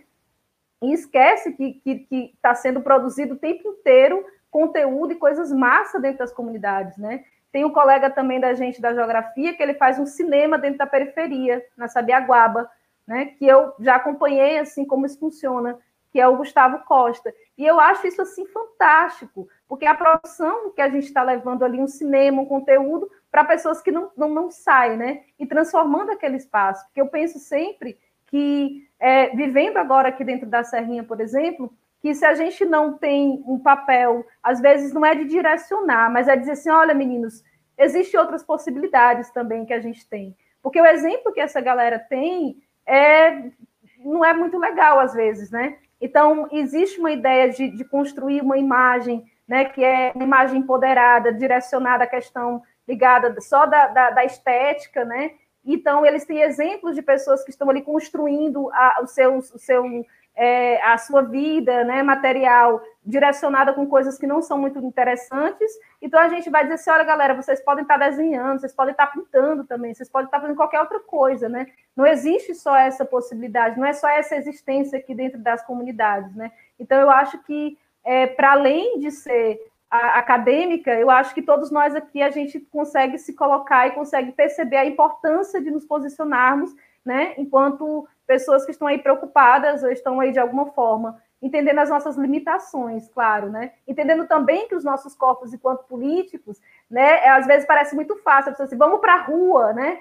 Mas a gente sabe que quem vai para a rua e a gente sabe quem a polícia chega primeiro e bate primeiro, né? Então, às vezes, a gente não vai para a rua porque a gente também tem esse cuidado com o nosso corpo, com a nossa vida, porque é necessário, né? Porque cada um de nós aqui, a gente tem as nossas responsabilidades, nós temos os nossos cuidados, né? Eu sempre digo assim, eu, eu, eu tenho um canto para me enterrar, né? mas até o processo de me enterrar, de funcionamento, eu vou precisar ter uma grana para esse processo, né? E aí eu preciso botar aí comprometendo a minha mãe, minha família. Então, eu preciso me preservar também, né? Então, acho que isso é uma preocupação também muito é, de todas as pessoas que às vezes se colocam nas militâncias, né? Que partem para as comunidades ou que partem para as frentes de luta e sabem desses riscos, porque a gente sabe que o Estado ele é completamente é, é, perverso e a gente sabe quem ele ataca primeiro, a gente sabe quem a polícia ataca primeiro, quem já esteve em manifestação sabe muito bem disso. Então, assim, é, eu acho que são diversas as possibilidades que a gente tem de atuando, né? A academia é uma delas, eu sempre costumo dizer isso, a academia é uma delas. E esse tensionamento na academia é extremamente necessário né? porque senão a gente vai estar só lotando a universidade, dizendo, olha que legal, né? tem muitos negros dentro da universidade, olha que legal, tem muitas mulheres dentro da universidade, mas é preciso questionar o que, que a gente está produzindo dentro da universidade, o que, que a gente está dando, é, não só voz, né? mas dizendo assim, olha, será que é mesmo isso que a gente está lendo? Né? Como o Diego colocou, a gente passa uma graduação inteira, a gente não tem contato com nenhuma literatura de escritores e escritoras negras a gente não tem contato com nenhuma literatura produzida por pessoas é, indígenas. Então, assim, isso precisa ser questionado. Né? A gente precisa passar pela universidade e questionar tudo isso. Então, eu, eu passo a palavra, eu também vou me empolgando às vezes, assim, vou esquecendo da hora, gente, desculpa. Eu gostaria só de fazer uma contribuição com isso. Eu acho que nós precisamos cobrar nossas instituições de ensino também para sobre que professores eles estão formando, né? É, relatando uma experiência que eu tive, eu fazer um, um concurso de professores, e aí eu estava na fila do banheiro, e uma mulher entrou no banheiro, uma, quer dizer, uma pessoa com expressão de gênero feminino entrou no banheiro masculino e começaram a falar que ela seria desclassificada porque era uma mulher, não sei o quê. E aí começaram a questionar, mas se ela for lésbica, ela tem que usar o banheiro masculino mesmo, né? Porque ela gosta de mulheres. Isso é completamente errado, né? Não é porque uma mulher é lésbica que, enfim, deixa de ser mulher. Então, acho importante que cobremos nossas instituições de ensino de ter disciplinas que realmente nos formem sobre essas pautas efervescentes da, da sociedade, né?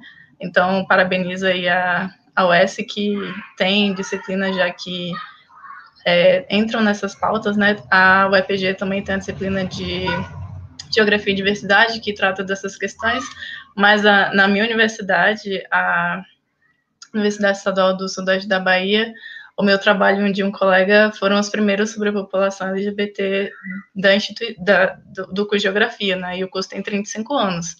Então, muitas vezes eu me via ali no papel de ficar educando meus colegas e eu estava me formando junto com eles. Então, eu senti essa carência e acho importante que cobremos nossas instituições sobre isso.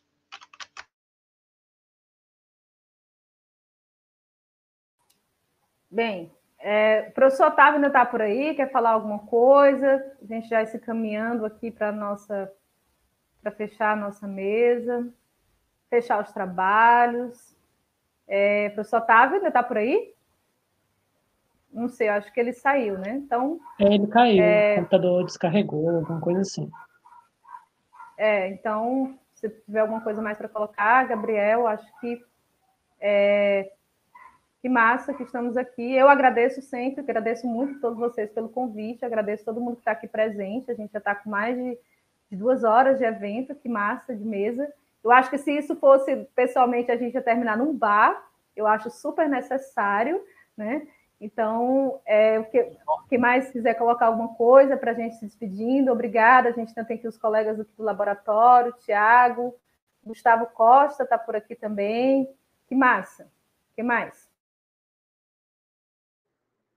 Eu quero agradecer, porque a tarde foi incrível, né?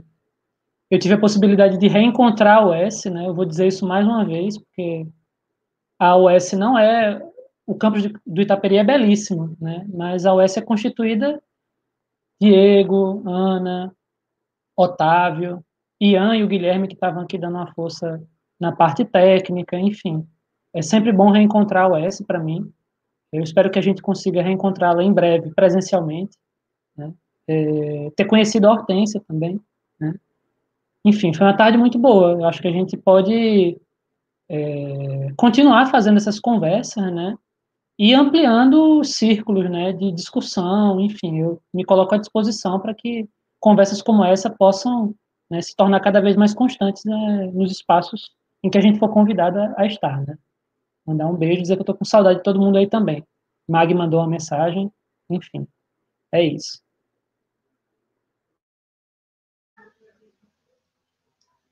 Eu queria então agradecer também pelo convite e agradecer por terem tantas pessoas assistindo, eu fico muito feliz de ver que as pessoas estão se interessando por isso, porque eu sou de uma cidade pequena, né? Depois migrei para uma cidade média, então por muito tempo eu me senti muito solitária nessa discussão de gênero, sexualidade e interesse por isso, né? É, considerar isso importante e outras pautas.